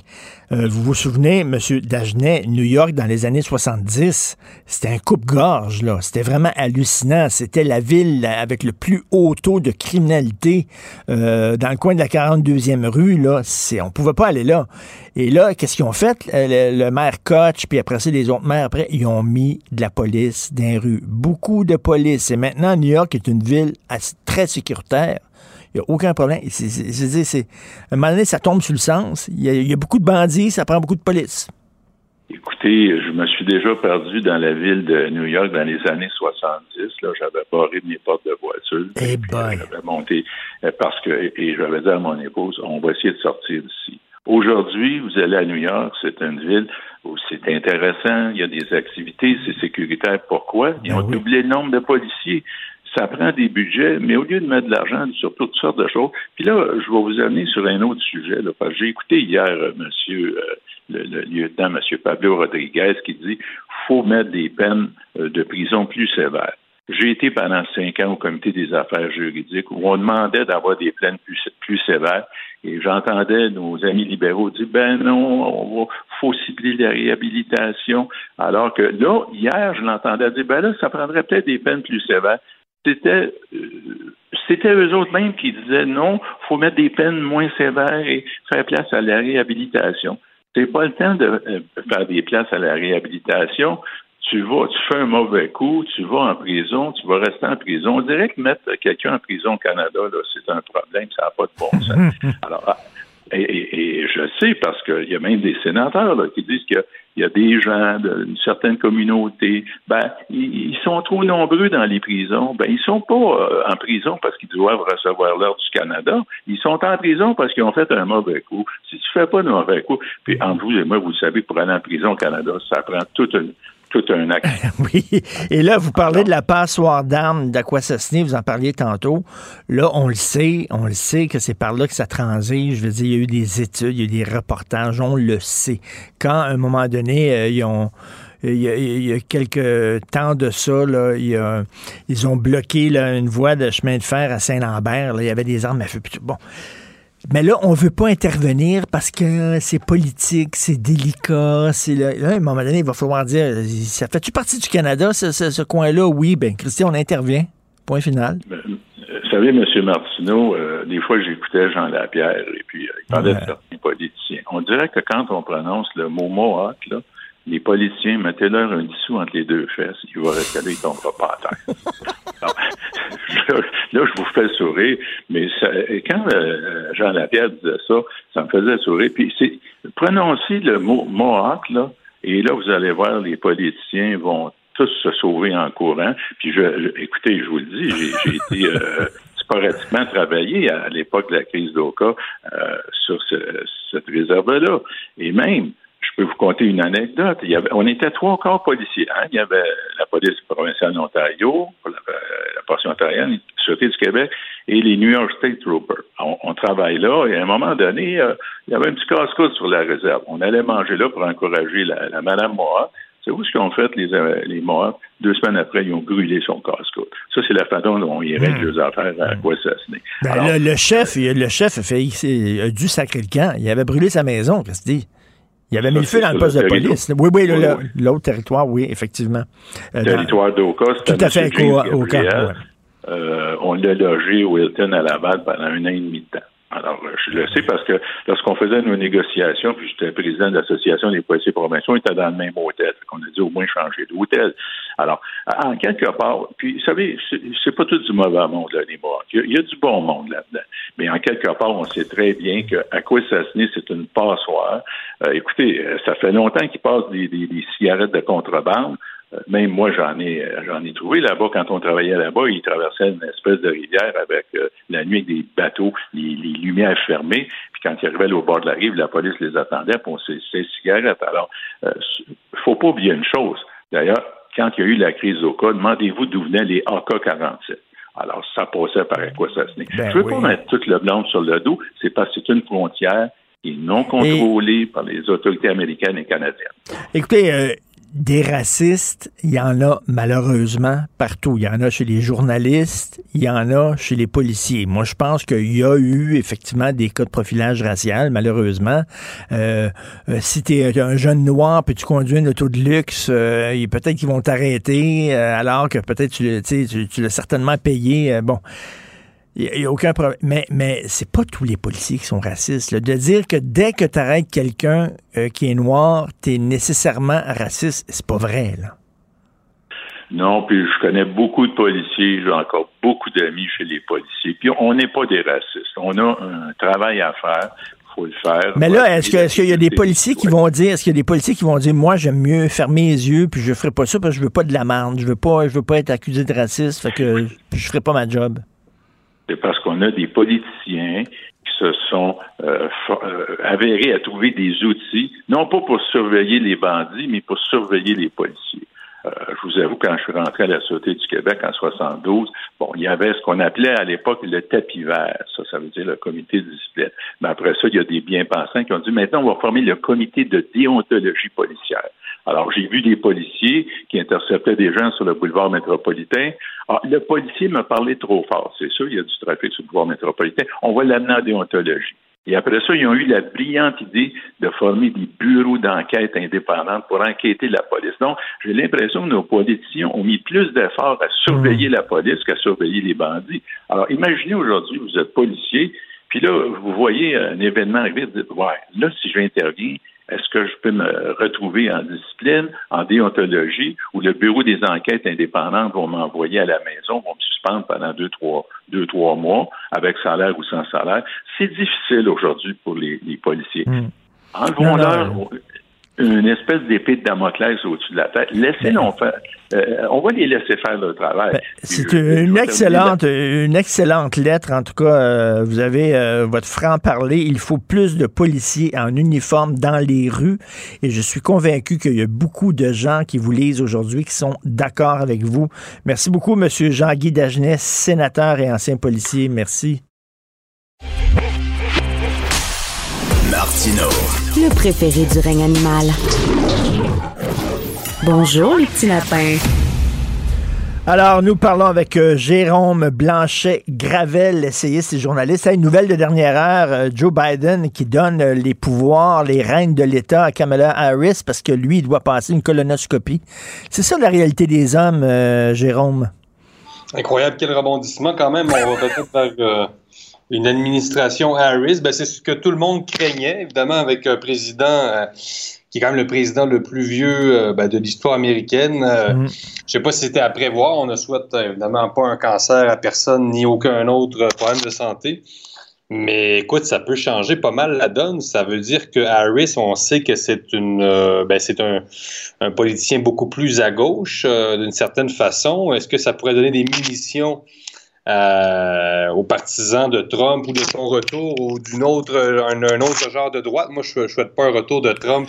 Tu le sais, moi, je prône un président latino de droite. Est-ce que ça pourrait lui donner Mais- des munitions à ce prochain euh, profil? Euh, je ne sais pas, mais euh, quel rebondissement. On, va, on risque de parler de ça toute la En tout cas, écoute, c'est- temporaire, ça le dit, hein, mais euh, il n'a pas l'air Oui, en forme. Il est vu en tabarnouche. Je ne sais pas si tu l'as vu, mais à COP26, là, il a parlé à, à Camilla Parker Bowles, la femme Mhm. euh, du, du prince Charles, puis il a fait un gros pet sonore. là. Euh, oui, c'est ouais, ça, j'allais mentionner. Je me suis dit, est-ce que, je, est-ce que je dis ça en ondes? Ben, Richard, t'as pas de problème avec ça. Ah ouais, non, là, il fait. Un super gros pet. Il s'est endormi dans, une, euh, dans, dans un disco. En tout cas, il y a Pepper, Pepper Biden, là, il n'est pas fringant, fringant. Écoute, je pense, Jérôme, on peut le dire, je crois, officiellement, le Canada est le pays le plus woke au monde. On peut-tu le dire, là? Ah oui, puis probablement le plus masochiste aussi, euh, ça va pas mal ensemble. hein. Euh, J'imagine que tu fais référence à- au Conseil scolaire de, le- de Toronto qui a retiré son appui à un club de lecture euh, dédié aux jeunes filles dans un euh, justement dans un mouvement de, de masochisme incroyable. là. On sait plus. à quel point on peut détester notre identité euh, pour s'en remettre à une autre, à défendre inconditionnellement une autre identité, cette l'identité musulmane qui est, qui est un concept, là, parce qu'on sait que c'est rempli de nuances. Ben, là, il faut expliquer c'est quoi. C'est Nadia Murad, prix Nobel de la paix en 2018. Elle a été kidnappée par l'État islamique. Elle a été esclave sexuelle pendant trois ans. Elle a Mhm. réussi à s'en sortir. Elle devait parler aux jeunes filles et on a, on a dit non parce que ses propos sont islamophobes. Tabarnouche, la fille a été kidnappée par l'État islamique.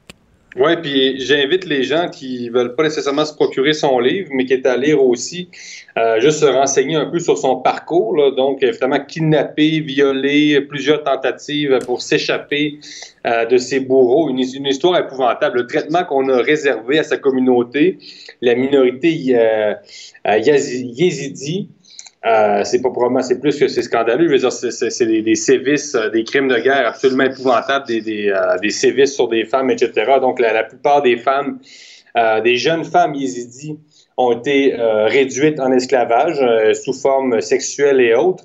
Et donc, elle raconte ça dans son livre et c'est ce qui l'a, ce qui l'a mené à recevoir le prix Nobel de la paix. On, on parle quand même d'un prix Nobel. C'est pas comme si on parlait d'un personnage polémique euh, euh, avec, euh, je sais pas, une aura un peu, un peu particulière. On parle d'un prix Nobel. Ben, D'abord, il me semble que le statut devrait quand même être suffisant pour dire qu'on veut recevoir ce genre de personnes-là. Euh, mais c'est là qu'on voit à quel point il y a une tension entre le féminisme et le multiculturalisme. Hein, On, on veut bien promouvoir les droits des femmes, mais au Canada, euh, la vérité, c'est qu'on se dit très féministe, mais les droits des femmes s'arrêtent encore là où il y a, il y a le multiculturalisme. hein. Donc, euh, parce que, écoute, si c'est pas une féministe, cette femme-là, je me demande bien qu'est-ce que c'est. Non, mais franchement, là, tu sais... euh, Non, non, mais écoute, là, elle, elle luttait contre le patriarcat. Puis, Christy, s'il y a un régime qui est patriarcal, on peut s'entendre, c'est bien l'État islamique.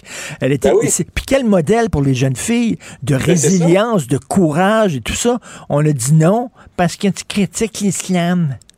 Maintenant, puis on parle de culture du viol, puis là, il y a encore un récent scandale avec une entrevue que réalisé Guy Nantel. Euh, Sophie en parle euh, aujourd'hui, je pense. On parle de culture du viol, mais là, on, on parle, on parle pas juste d'une culture du viol, là, on parle d'une réalité, on parle du viol comme arme de guerre. Donc, je, je- je peux comprendre qu'on puisse parler euh, de l'impact de la pornographie, euh, d'une certaine euh, de, de paroles de de chansons, de euh, machistes, etc. Mais c'est bien beau parler de la culture du viol, on est d'accord. Mais est-ce qu'on peut aussi parler encore de, du viol comme arme de guerre? Parce que ça existe aussi encore dans le monde. C'est comme quand les décoloniaux nous parlent euh, bon, de l'esclavage euh, au 17e siècle. Euh, puis bon, les afro-descendants qui souffrent encore des séquelles euh, de l'esclavage. Je, veux bien aussi en parler, mais pouvez-vous aussi comprendre qu'il y a encore des vrais esclaves dans le monde? Et, et cette femme-là a été une esclave. Donc, c'est bien beau la décolonisation, puis tout ça, mais il y a encore des problèmes très concrets. Là. Mais nos féministes là, se foutent des autres femmes à, à l'étranger. Elles s'en foutent. C'est des petites féministes bobos, bourgeoises, qui se parlent entre elles. Puis lorsqu'elles euh, parlent de culture du viol, elles vont dégoter une vieille toune de Noël des années 50, puis elles vont bien s'énerver. Pendant ce temps-là, et elles disent rien sur l'Iran, elles disent rien sur l'Arabie saoudite, elles disent rien sur euh, des pays, euh, sur l'État islamique, rien. Non, je le répète, c'est fondamental, mais on a oublié ça. Il y a une contradiction monumentale entre le multiculturalisme et le féminisme, parce qu'on le sait qu'il y a une multitude de traditions qui sont euh, éminemment patriarcales, machistes, etc., et que ce sont souvent les porteurs de culture ancestrale qui sont les plus patriarcaux. L'Occident, le Canada est probablement dans les sociétés les moins patriarcales au monde. Donc, on peut même parler des Canadiens puis des Blancs, mais, mais les Blancs, comme eux, ils, les aiment les appeler, moi, j'ai ça dire, les, nommer les gens en fonction d'une race, parce que c'est tellement caricatural et réducteur. Mais les Blancs, désolé de le dire, sont probablement les plus féministes à l'échelle du monde actuellement, si vous voulez appeler les gens les Blancs. Non, mais tu sais, Mané, euh, il va quand même falloir adhérer un peu à la réalité. Là. Ça, ça, ils sont complètement déconnectés. Et, euh, écoute, euh, je veux t'entendre là-dessus. Les trois ans, ça fait trois ans, les Gilets jaunes. Je sais pas, j'essaie de me faire une tête sur ce mouvement-là. En même temps, je me dis, oui, c'est des gens, les perdants de la mondialisation. C'est souvent des fermiers, des ouvriers qui disent, vous ne parlez pas suffisamment de nous. Mais de l'autre côté, écoute, ils ont scandé des slogans antisémites épouvantables. Donc, c'est quoi ce mouvement-là exactement? Bonne question. C'est sûr, c'est un mouvement qui qui est, très, très hétéroclite. On ne sait pas, en fait, même aujourd'hui, on, j'ai lu des livres sur le phénomène, puis on ne sait pas exactement, dans le sens, euh, c'est un mouvement qui est hétéroclite, qui est mal défini sur le plan idéologique, il n'y a pas de programme, il y a toutes sortes de porte-parole un peu spéciaux, là, euh, des porte-paroles avec une parole très populaire, très libérée, mm-hmm. etc. Euh, mais le troisième anniversaire des Gilets jaunes, ce que ça rappelle quand même, c'est qu'il y a vraiment un clivage économique en France hein, qui se superpose euh, au clivage sur l'immigration, au clivage sur l'identité, qui est probablement le plus présent dans les médias, surtout avec Eric Zemmour, et qui se superpose aussi au clivage euh, sanitaire. Donc, je pense qu'il y a comme trois grands hmm. clivages en France. Le clivage économique, représenté par les, les Gilets jaunes, etc., euh, celui sur l'immigration et celui sur la question du pass sanitaire, etc., qui anime aussi une grande partie de la droite puis du débat. Euh, puis moi, ce qui m'inquiète, c'est quand même, on voit qu'il y a une hausse d'inflation importante euh, ben, dans tous les pays occidentaux, avec le, bon, les chaînes d'approvisionnement sont un peu compromises, etc. Et si un, si un vraiment une hausse du coût de la vie à prévoir en France, je pense qu'il pourrait y avoir un retour euh, des gilets jaunes ou sous une autre forme. Donc, je, je pense pas que euh, ce mouvement-là est derrière nous, pas du tout. Et il y, a toutes sortes d'affaires dans les Gilets jaunes. Hein. C'est aussi c'est la, revanche du petit peuple qui dit on n'est pas écouté. Euh, euh, Paris ne pense qu'à Paris. Vous avez complètement oublié les régions. Mais il y a un côté aussi, là, c'est comme le, Français qui aime ça prendre son petit pernon en écoutant Johnny Hallyday, puis tout ça. c'est un peu ça aussi, là, non? Exactement, ça, c'est, j'allais dire, c'est, la France, c'est la France Johnny à l'idée. C'est la France euh, qui aime ça porter des jeans, euh, puis qui aime ça, bon, euh, des côtes de cuir, des côtes de jeans, puis peut-être un chapeau de cowboy à l'occasion, tu sais. non, mais on s'était beaucoup moqué de ça, mais ben, la, France des, des ce qu'ils appellent les beaux-frères, là, puis c'est une France qui est encore qui, est très ancrée. à chaque fois qu'on va, il y, a, il y a un immense clivage entre Paris puis ce qu'ils appelle la province, euh, à chaque fois, il y a encore une France très, très C'est une, France qui existe encore et on n'a pas à le regarder de haut. Euh, c'est des Français qui commencent à se sentir de plus en plus étrangers chez eux. Et, oui, euh, même tu, noteras qu'il y a même de plus en plus de Parisiens euh, peu et durs qui commencent à, quitter Paris hein, pour toutes sortes de raisons, parce que Paris est de plus en plus associé malheureusement à l'immigration, à une immigration mal contrôlée, etc. Et il y a vraiment un retour, euh, une sorte d'exode rural, une espèce de, refus de ce qui est devenu Paris, le Paris des élites économiques, mais aussi le, Paris de la mondialisation, euh, le Paris euh, de la finance, etc., le Paris d'Emmanuel Macron. Hein, donc, il y a vraiment, puis, mais ça, mais ça, date pas d'hier. En France, on sait à quel point Paris a tout écrasé. Là. Ça, ça serait un défi, un défi français de, de ramener un peu les régions, euh, d'amener à les revaloriser. Euh, parce qu'il n'y a pas juste Paris quand même qui existe en France, c'est Lyon, Toulouse, Bordeaux, Marseille. C'est pas comme si c'était des villes mineures. Là. ça serait quand même bon Euh, ben, c'est ça, en France, de revaloriser, je pense, les régions et peut-être que ça pourrait am- ramener un équilibre et que ça serait moins cassant là, entre ce pari, euh, c'est ça, élitiste, puis la, la France, euh, ben, Johnny Hallyday. oui, la France Johnny à l'aider. Et euh, effectivement, il y a ça aussi dans les Gilets jaunes. Bref, c'est un, mouvement multiforme. Donc, Ouais, ouais. euh, trois, il y a peut-être des antivax là-dedans aussi. C'est vraiment, il y, a- il y a toutes sortes de monde. Merci beaucoup, Jérôme. Écoute, passe un excellent week-end. On se reparle la semaine prochaine. Bye. À toi aussi, merci à tous. Joignez-vous à la discussion. Appelez ou textez le 187 Cube Radio 1877 827 2346. Nous discutons avec Adrien Pouliot. Salut, Adrien. Hey, c'est le Richard. Hey, je suis curieux. Je veux t'entendre sur l'enquête de la coroner Kamel sur les CHSLD et la gestion de la pandémie. Vas-y. Elle, elle, a tiré le mauvais numéro, moi dire, Maître Kamel, là, parce que c'est un bordel, cette affaire-là. D'abord, il faut réaliser que ça fait, ça commence à faire longtemps que ça traîne. Hein. Euh, il y avait eu en 2000 l'annonce qu'il y aurait une enquête du coroner sur le CHSLD Aaron. Et là, c'est- finalement au début de janvier 2021, la coroner en chef a dit un peu, là, il y a bien trop de bordel là-dedans. On va faire une vaste enquête sur les décès généralement euh, dans les CHSLD. Alors, Maître Kamel a commencé euh, sa tournée à la mi-février. Puis, tu sais, on est rendu à, à la mi-novembre, là, puis elle est encore là-dedans. Puis, alors, c'est vraiment... euh, elle a vraiment tiré un mauvais numéro. Mais, alors, j'ai bien hâte de voir son rapport. Ça va être, euh, d'après moi, une condamnation euh, assez sévère de la bureaucratie, de la centralisation, de la différence entre les fonctionnaires, les mandarins qui sont dans des tours à bureau versus ce qui se passe euh, sur le terrain. tu sais.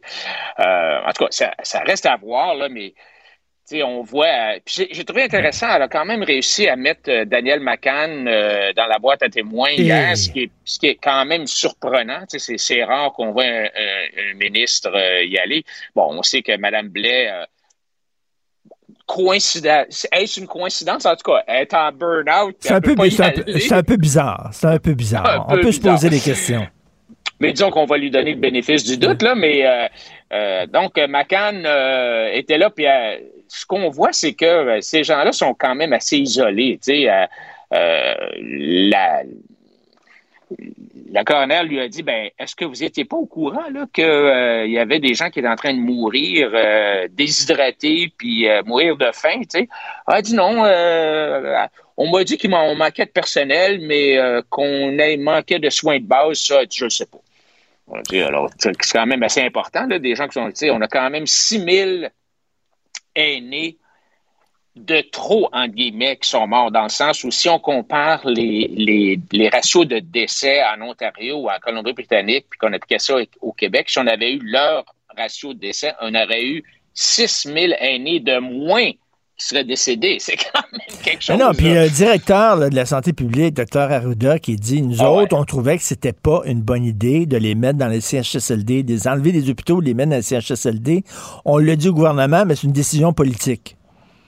Ouais, où il a dit, en fait, ce qu'il a dit, c'est moi, je m'occupe de la- l'aspect euh, pandémie, de l'aspect de l'épidémiologie. La gestion des hôpitaux, la gestion de ça, ça me regarde pas. Wow! T'es quand même, là, mais...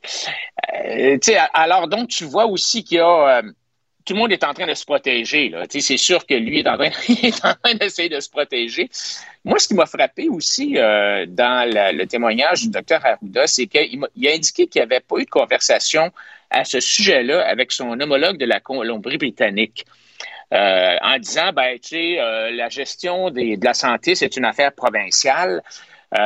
Et donc, j'avais pas besoin vraiment de, de regarder ce qui se faisait ailleurs. Mais, tu sais, quand même, là, il faut se rappeler qu'en Colombie-Britannique, eux autres, là, ils ont maté le virus lors de la première vague comme personne. là. La directrice de la santé publique de la Colombie-Britannique a même fait l'objet d'un un profil dans la prestigieuse revue New York Times, euh, du samedi, là, grosse photo euh, en disant euh, The doctor who aced the coronavirus test. C'est elle, c'est la, la docteur qui a, qui a vraiment réussi à gagner contre le coronavirus. Et euh, bon, ben, ça a l'air que euh, parce qu'il est ignorant, parce qu'il est incompétent, parce qu'il est arrogant, parce qu'il a un trop gros ego, le docteur Arruga a décidé de ne pas lui parler. Quand même, là. Écoute, là, la phrase J'ai pris les meilleures décisions possibles compte tenu des informations dont on disposait à l'époque. Si j'avais eu 25 cents à chaque fois que c'est prononcé, je serais riche. je peux comprendre qu'il ne savait pas tout, là, mais à un moment donné, je trouve que cette excuse-là, a le dos large. Ben, écoute, ce qui est intéressant, c'est que quand tu regardes, c'est parce qu'il faut sortir de notre petite ville puis regarder ce qui se passe ailleurs. Je te donnais l'exemple de la Colombie-Britannique. Ben, elle, là, la madame à la Colombie-Britannique, la première chose qu'elle a faite, puis je pense que c'était, en tout cas, début janvier, si ce n'est pas de décembre, elle a commandé des équipements de protection personnelle, des gants, des masques, des blouses. La deuxième chose qu'elle a fait, la petite madame là-bas, là, en Colombie-Britannique, elle a dit, dès le début, il n'est pas question que les préposés se promènent d'un CHSLD à l'autre. Mmh. Parce que mmh. c'est bien évident qu'ils vont, ils vont se promener, ils vont amener le virus partout. Là, les, les, les, préposés ont dit oui, mais nous, là, on est des gens à temps partiel. Puis notre rôle, c'est de boucher les trous. Il manque quelqu'un dans un CHSLD parce qu'elle est en vacances, parce qu'elle est malade, parce que bon, elle a pris un congé de parental, whatever. Alors, si nous autres, notre, notre vie, c'est de passer d'un à l'autre puis de boucher les trous. Et, la directrice de la santé, elle a dit Je m'en fous. Vous allez rester dans un seul CHSLD. Inquiétez-vous pas, on va vous payer 40 heures par semaine. OK? Donc, il n'y aura pas de problème. Vous n'aurez pas de problème financier, mais vous allez rester là. Et c'est ça qui a fait la différence. Alors hmm. qu'on ne vienne pas me dire que c'était impossible de faire ça au Québec. Mais attends, mais, Mme McCann disait ça, ça, n'existe pas. Il n'y a aucun travailleur de CHSLD qui se promène d'un CHSLD à l'autre. Quand elle disait ça, les gens sur le terrain disaient eh elle veut rire de nous autres, Christy, voyons ah. donc. Donc, elle est en haut, soit euh, elle, ne savait pas ce qui se passait, donc elle était complètement déconnectée, donc elle n'était pas à sa place, soit elle, savait ce qui se passait, puis elle joue à la niaiseuse. Écoute, moi j'ai des amis là, qui sont propriétaires de CHSLD privés conventionnés, là, et puis je parlais à un récemment, puis il me disait, nous autres, on n'a pas eu un seul cas, Adrien. Ben là, j'ai dit, waouh, comment tu as fait ça? Ben, il dit deux choses. D'abord, un, quand ils ont voulu nous envoyer des patients d'hôpitaux, là, on a dit non, on n'en veut pas de vos patients. Mhm. ils ont dit non, on les prend pas. Je sais pas comment, ils ont réussi à faire ça, parce qu'ils les ont pas pris. Et deuxièmement, ils ont fait, comme je te dis, ils ont, ils pas promené leur, euh, leur préposé aux bénéficiaires. De, ils ont gardé leurs employés, puis vous allez rester ici, puis vous n'allez pas ailleurs. Alors, c'était prévisible. C'est ça. Tu sais, je comprends que quand beaucoup de gens disent Ah, ben là, on construisait l'avion en plein vol, puis blablabla. Bla, bla, ah. bon, je comprends, il y a un peu de ça, là, quand même. Il faut être. oui, mais comme je te le dis, cette excuse-là, le dos large. Non, c'est ça. Alors, alors, moi, je pense que la pauvre, la pauvre maître Canel, euh, Camel n'est pas sortie du bois pour démêler ça, mais je pense que ce qu'on va réaliser, c'est que euh, c'est typiquement des fonctionnaires, puis toi, au moins, on s'en a parlé souvent de la, la, la responsabilité, l'imputabilité. Moi, là, si elle réussi à mettre le doigt sur des gens là, qui vont être congédiés suite à ça, ben, là, voyons, hein. OK, arrête de prendre de la drogue. Adrien, il n'y en aura pas. Il n'y aura personne de responsable. tu le dis, ça va être le système. Ça va... Puis je reviens là-dessus. Je le dis souvent. Le slogan du Québec, c'est Shit happens.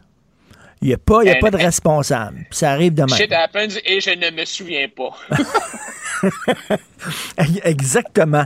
Écoute, rapidement, là, euh, à Toronto, il y a une criminaliste euh, très célèbre, Marie Annen, qui devait parler à des jeunes écolières, OK, dans un club de lecture, et on a dit, tu peux pas leur parler parce que tu es une criminaliste, donc c'est une avocate de la défense, et elle défend des violeurs, elle défend des, des, des criminels, donc c'est un mauvais exemple pour les jeunes filles. Esprit que c'est niaiseux, c'est pas comprendre comment fonctionne notre système de justice. La seule affaire qui nous distingue des dictatures, c'est que tout le monde a droit à une justice pleine et entière et tout le monde a droit à un avocat. C'est ben débile ben oui, quand même. D'innocence. Tu sais, présomption d'innocence aussi, là, tu sais, le fait que tu. Je, peux bien. Il y, a y a bien des gens qui, qui sont accusés faussement, puis c'est pas eux autres qui ont commis le crime. Puis, euh, ben tu sais, euh, euh, on, on vit dans une espèce de monde où on veut apprendre à nos enfants notre vision de la société. Tu sais, euh, euh, puis souvent, les écoles sont plutôt contrôlé, entre guillemets, par la gauche, tu sais, par la Mm. gauche qui est plus euh, la main sur le cœur, puis qui veut pas parler des vraies affaires, puis ce genre de choses-là. Alors, tu sais, c'est un peu malheureux parce que au lieu de- d'essayer de, donner à nos enfants une vision globale de la société avec des points de vue différents, on essaye de les, les orienter dans une certaine vision de la société qui est pas nécessairement mauvaise, mais qui est pas complète. tu sais. Il faut qu'on regarde, on regarde pas les deux côtés de la médaille. Simplement. Alors là, c'est ça, pour eux le pour culture, euh, Pour eux autres, ça. il n'y aura rien que les avocats de la, de la couronne qui auraient le droit de parler à des enfants parce que c'est bien, parce qu'ils veulent coffrer les bandits. Mais, tu sais, c'est comme si, parce qu'une avocate défend une tueuse en série, est pour les meurtres en série.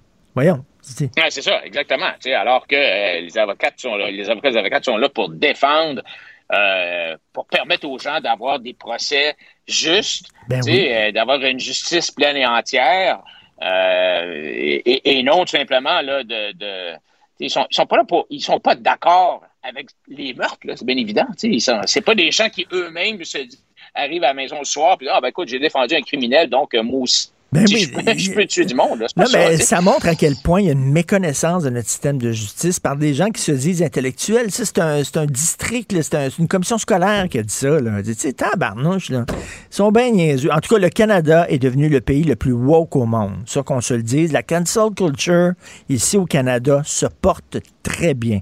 Merci, Adrien. Bon week-end. Salut toi aussi. Salut, bon week-end. C'est tout le temps qu'il me reste. C'est Benoît qui prend la relève. Il y a notre rencontre à midi. Merci énormément à toute l'équipe de recherche. Euh, Florence Dastou, Florence Lamoureux, Maude Bouteille, Carl Marchand qui nous a donné un coup de main. Euh, Jean-François Roy à la régie, la réalisation. Merci. On se reparle lundi 8h. Passez un super beau week-end. On se reparle lundi. Bye. Martino. Des fois, quand on se sent contrarié, ben c'est peut-être parce qu'il touche à quelque chose.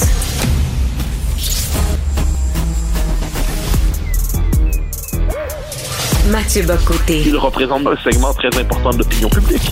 Richard Martineau. Tu vis sur quelle planète? La rencontre. Je regarde ça et là, je me dis, mais c'est de la comédie. C'est hallucinant. La rencontre. Bocoté. Martineau.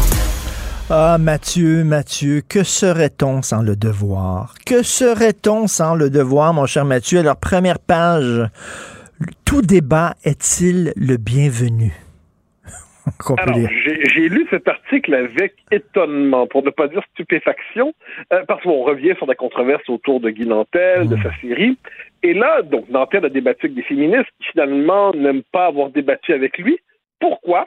Parce que l'une d'entre elles, Mme Lily Boisvert, dit je suis pas contre la liberté d'expression, virgule, mais, ah bon, d'accord, donc on y arrive. Eh bien, euh, il y a des choses, on a simplement changé d'époque. On ne peut plus dire les choses ainsi. faut arriver en son époque. Et notamment, euh, elle considère que la critique, la remise en question des concepts de culture du viol et masculinité toxique, c'est à ce point inimaginable qu'on devrait tout simplement s'interdire d'aller là. Et c'est pas une question de liberté d'expression, c'est une question d'époque. Alors, il y a deux choses.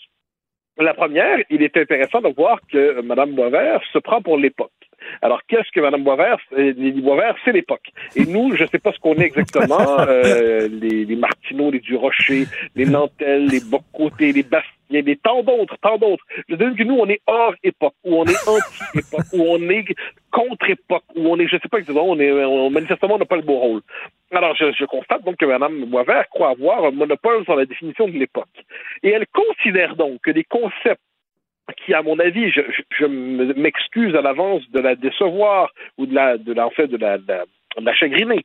Des concepts aussi, à mon avis, ban, euh, des concepts sans aucun fondement intellectuel sérieux, sans aucune valeur sociologique, sans aucune crédibilité intellectuelle et théorique, comme culture du viol et masculinité toxique, eh bien, pour moi, ce sont des concepts qui sont sans valeur et on doit les critiquer et on ne doit surtout pas les laisser se normaliser dans le vocabulaire commun comme s'ils allaient de soi. Mais pour Mme Boisvert, qui, de ce point de vue, euh, on voudrait occuper une fonction cléricale dans l'espace public et se présente comme l'interprète de l'époque, eh bien, on ne devrait pas, euh, on ne devrait pas aborder, euh, avoir le, finalement la possibilité, ne dis pas le droit, mais la possibilité de contester ces concepts-là. Tout comme d'autres nous disent, soit dit en passant, d'autres lieux, qu'on ne devrait pas contester le concept de racisme systémique parce qu'apparemment c'est un concept qui est scientifique dans leur esprit.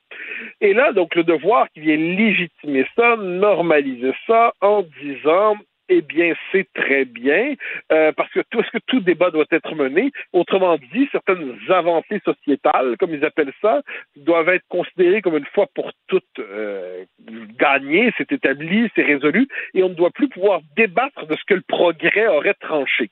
Je note, si tu me permets cette dernière observation, que c'était le même raisonnement qu'on appliquait en Union soviétique lorsqu'on considérait que certaines idées, certaines opinions ne devaient pas être débattues parce qu'elles étaient contre-révolutionnaires. La révolution marquait un avant et un après dans l'histoire de l'humanité et les propos qui étaient contre-révolutionnaires ne devaient pas être admis dans l'espace public et étaient même traités comme un désordre psychiatrique. Alors, comme quoi, il y a une forme de renouvellement des codes de la censure à gauche, dans cette, cette censure progressiste, qui prétend ne pas être censure et qui s'appuie désormais sur le texte sacré, qui n'est plus Karl Marx, heureusement, mais qui est l'époque, l'époque que Mme Boisvert croit pouvoir définir. Mais traditionnellement, le devoir, c'était le journal des débats, le journal des débats d'idées. Et là, en première page, le devoir se demande, tout débat est-il le bienvenu? C'est Ouais, hallucinant. Le devoir est plus traditionnel. Le, le- traditionnellement, le devoir, la tradition commence à être loin. hein. C'est, euh, dire, moi, je suis nostalgique du, du devoir de, de Lise Bissonnette. Euh, je, je, je pense que celui de Bernard Descoteaux, après coup, était meilleur qu'on l'a pensé. C'est un, un journal qui faisait son travail, même s'il était plus fade qu'avec Lise Bissonnette. Mais là, aujourd'hui, euh, je dis pas qu'il n'y a pas des plumes de talent dans le devoir, on en trouve.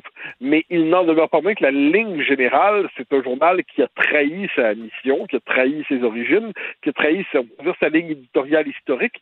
Et aujourd'hui, puis je le dis pas par euh, patriotisme journalistique, euh, mais globalement, les points de vue les plus approfondis, les plus contradictoires aussi, on les retrouve davantage dans notre journal, le Journal de Montréal, qu'au devoir où on trouve encore des bons textes, il faut le dire, mais ils ne sont plus la norme. Le pluralisme intellectuel n'est plus le bienvenu. Et finalement, on nous dit, mais tout débat n'est pas bon à prendre. S'il contredit l'époque, eh bien, il faut s'en méfier. Et il faut applaudir l'initiative de Guy Nantel qui s'est dit pour la sortie de son livre, je vais débattre avec des gens avec qui je ne suis pas d'accord et qui ne m'aiment probablement pas, mais on est capable, entre adultes consentants, de débattre et de discuter. Alors, il le fait finalement. En fait, il récolte ce qu'il a semé, c'est que Guy, quelque part, il était un peu naïf. Il croyait qu'on pouvait discuter avec ces gens-là, mais ces gens-là ne veulent pas discuter. Ouais, mais on- n'est plus. Ça, ça, moi, c'est ma grande déception, c'est mon désenchantement. Moi, j'étais l'homme de ce que j'appelais l'éloge du conflit civilisé.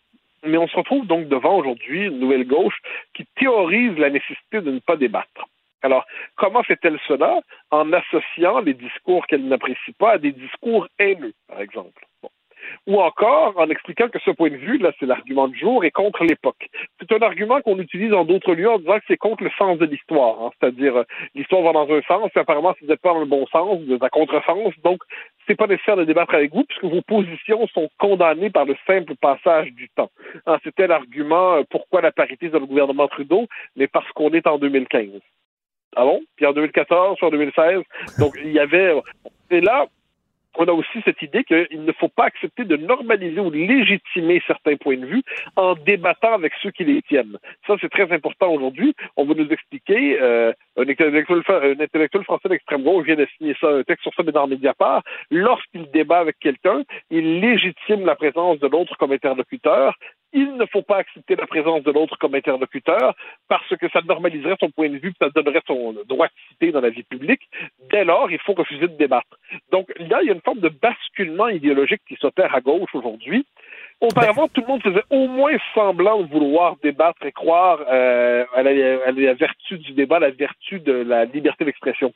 Aujourd'hui, on théorise la nécessaire censure, on théorise la nécessaire Mais... réduction de la liberté d'expression, parce que la liberté d'expression permettrait l'expression de propos qui vont contre mais... euh, ce qu'ils appellent l'évolution, l'épanouissement, l'émancipation. Oui, mais, mais, mais, Mathieu, tu sais, se poser des questions sur les débats, par exemple, moi, je, je serais mal à l'aise s'il y avait, mettons, un débat, est-ce qu'il y a vraiment eu de l'Holocauste? Est-ce qu'il y a vraiment eu l'extermination des Juifs? Donc, comme disait Jean-Luc Godard, comme disait Jean-Luc Godard, écoute-moi, comme disait Jean-Luc Godard, euh, la, la, liberté d'expression, c'est pas 15 minutes euh, aux, aux, nazis, 15 minutes aux Juifs. Je peux comprendre, mais c'est pas ça que Guy Nantel faisait, mais, là. Mais, mais évidemment, c'est que c'est pas... Évidemment, vous faites toujours de quoi en disant, accepteriez-vous de débattre avec quelqu'un qui croit que la Terre est plate?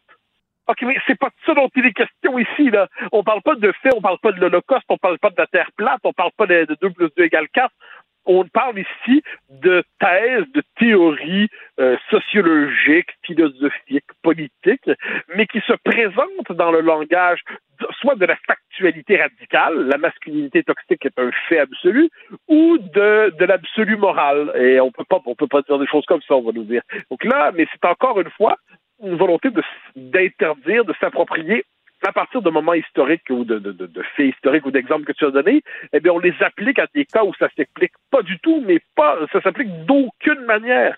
Donc, non, non, moi, je pense qu'il faut, en ces matières, être assez sévère et même très sévère, je dirais, de ne pas accepter cette instrumentalisation. Donc, tu fais référence à la question de l'Holocauste. Évidemment, quelqu'un qui dit l'Holocauste, on débat pas avec cette personne-là. Ça va de soi, c'est inacceptable une composition comme ça. Ou quelqu'un qui nie la, qui, qui, qui que la Terre est ronde. Donnons quelques exemples dans le même esprit. Mais là, c'est pas de ça dont on parle. On parle de, de débats sur la nature de la cité, sur les différentes interprétations possibles de phénomènes sociaux.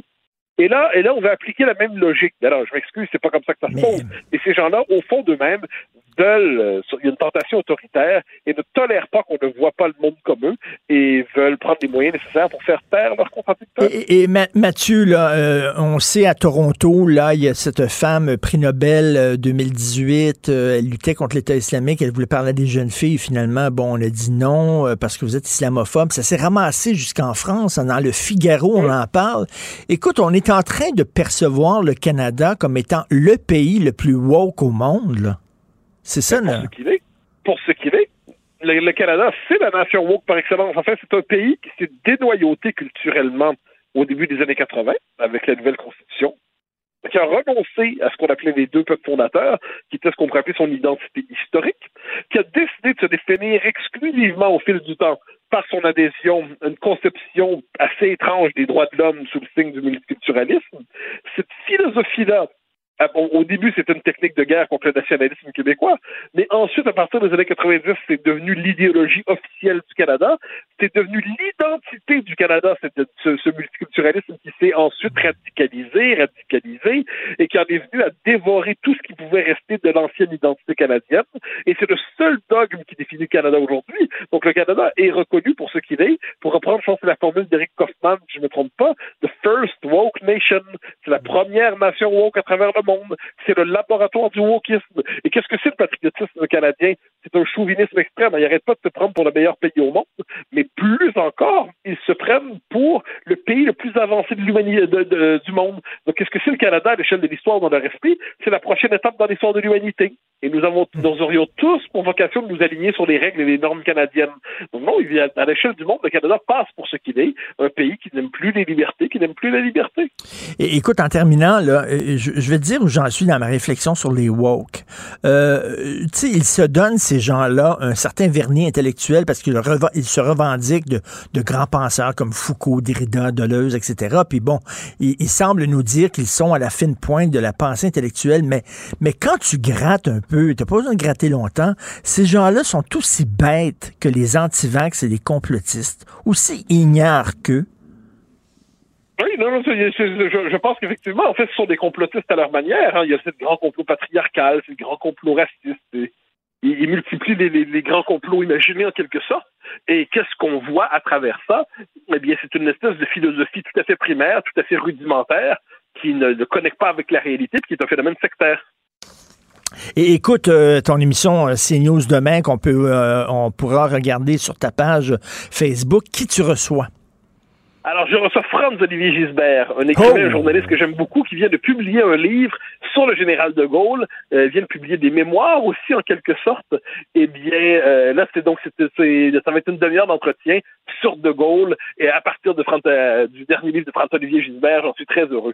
Et Mathieu, pour ceux qui ne le savent pas, est le, plus grand, mon Dieu, fan, on pourrait dire, du général de Gaulle. Tu es allé à Colomber les deux églises, d'ailleurs. Ah, ben oui, mais oui, j'y ai fait mon pèlerinage, comme on dit. J'y ai fait mon pèlerinage avec bonheur et joie. Donc, euh, c'était en 2014, si je ne me trompe pas. Et, euh, et pour moi, non, ça demeure C'est le grand homme politique du XXe siècle, mais plus encore, je crois, c'est celui qui donc pas seulement pour la France, mais qu'il y avait une philosophie politique vers laquelle on peut se tourner aujourd'hui pour comprendre les temps présents. Donc non, ça va être un bonheur de recevoir François-Olivier Gisbert pour en parler. On va t'écouter avec Foge. Merci beaucoup. Bon week-end, Mathieu Bocoté. Bye bye, Salut. merci. Bye. Cube Radio.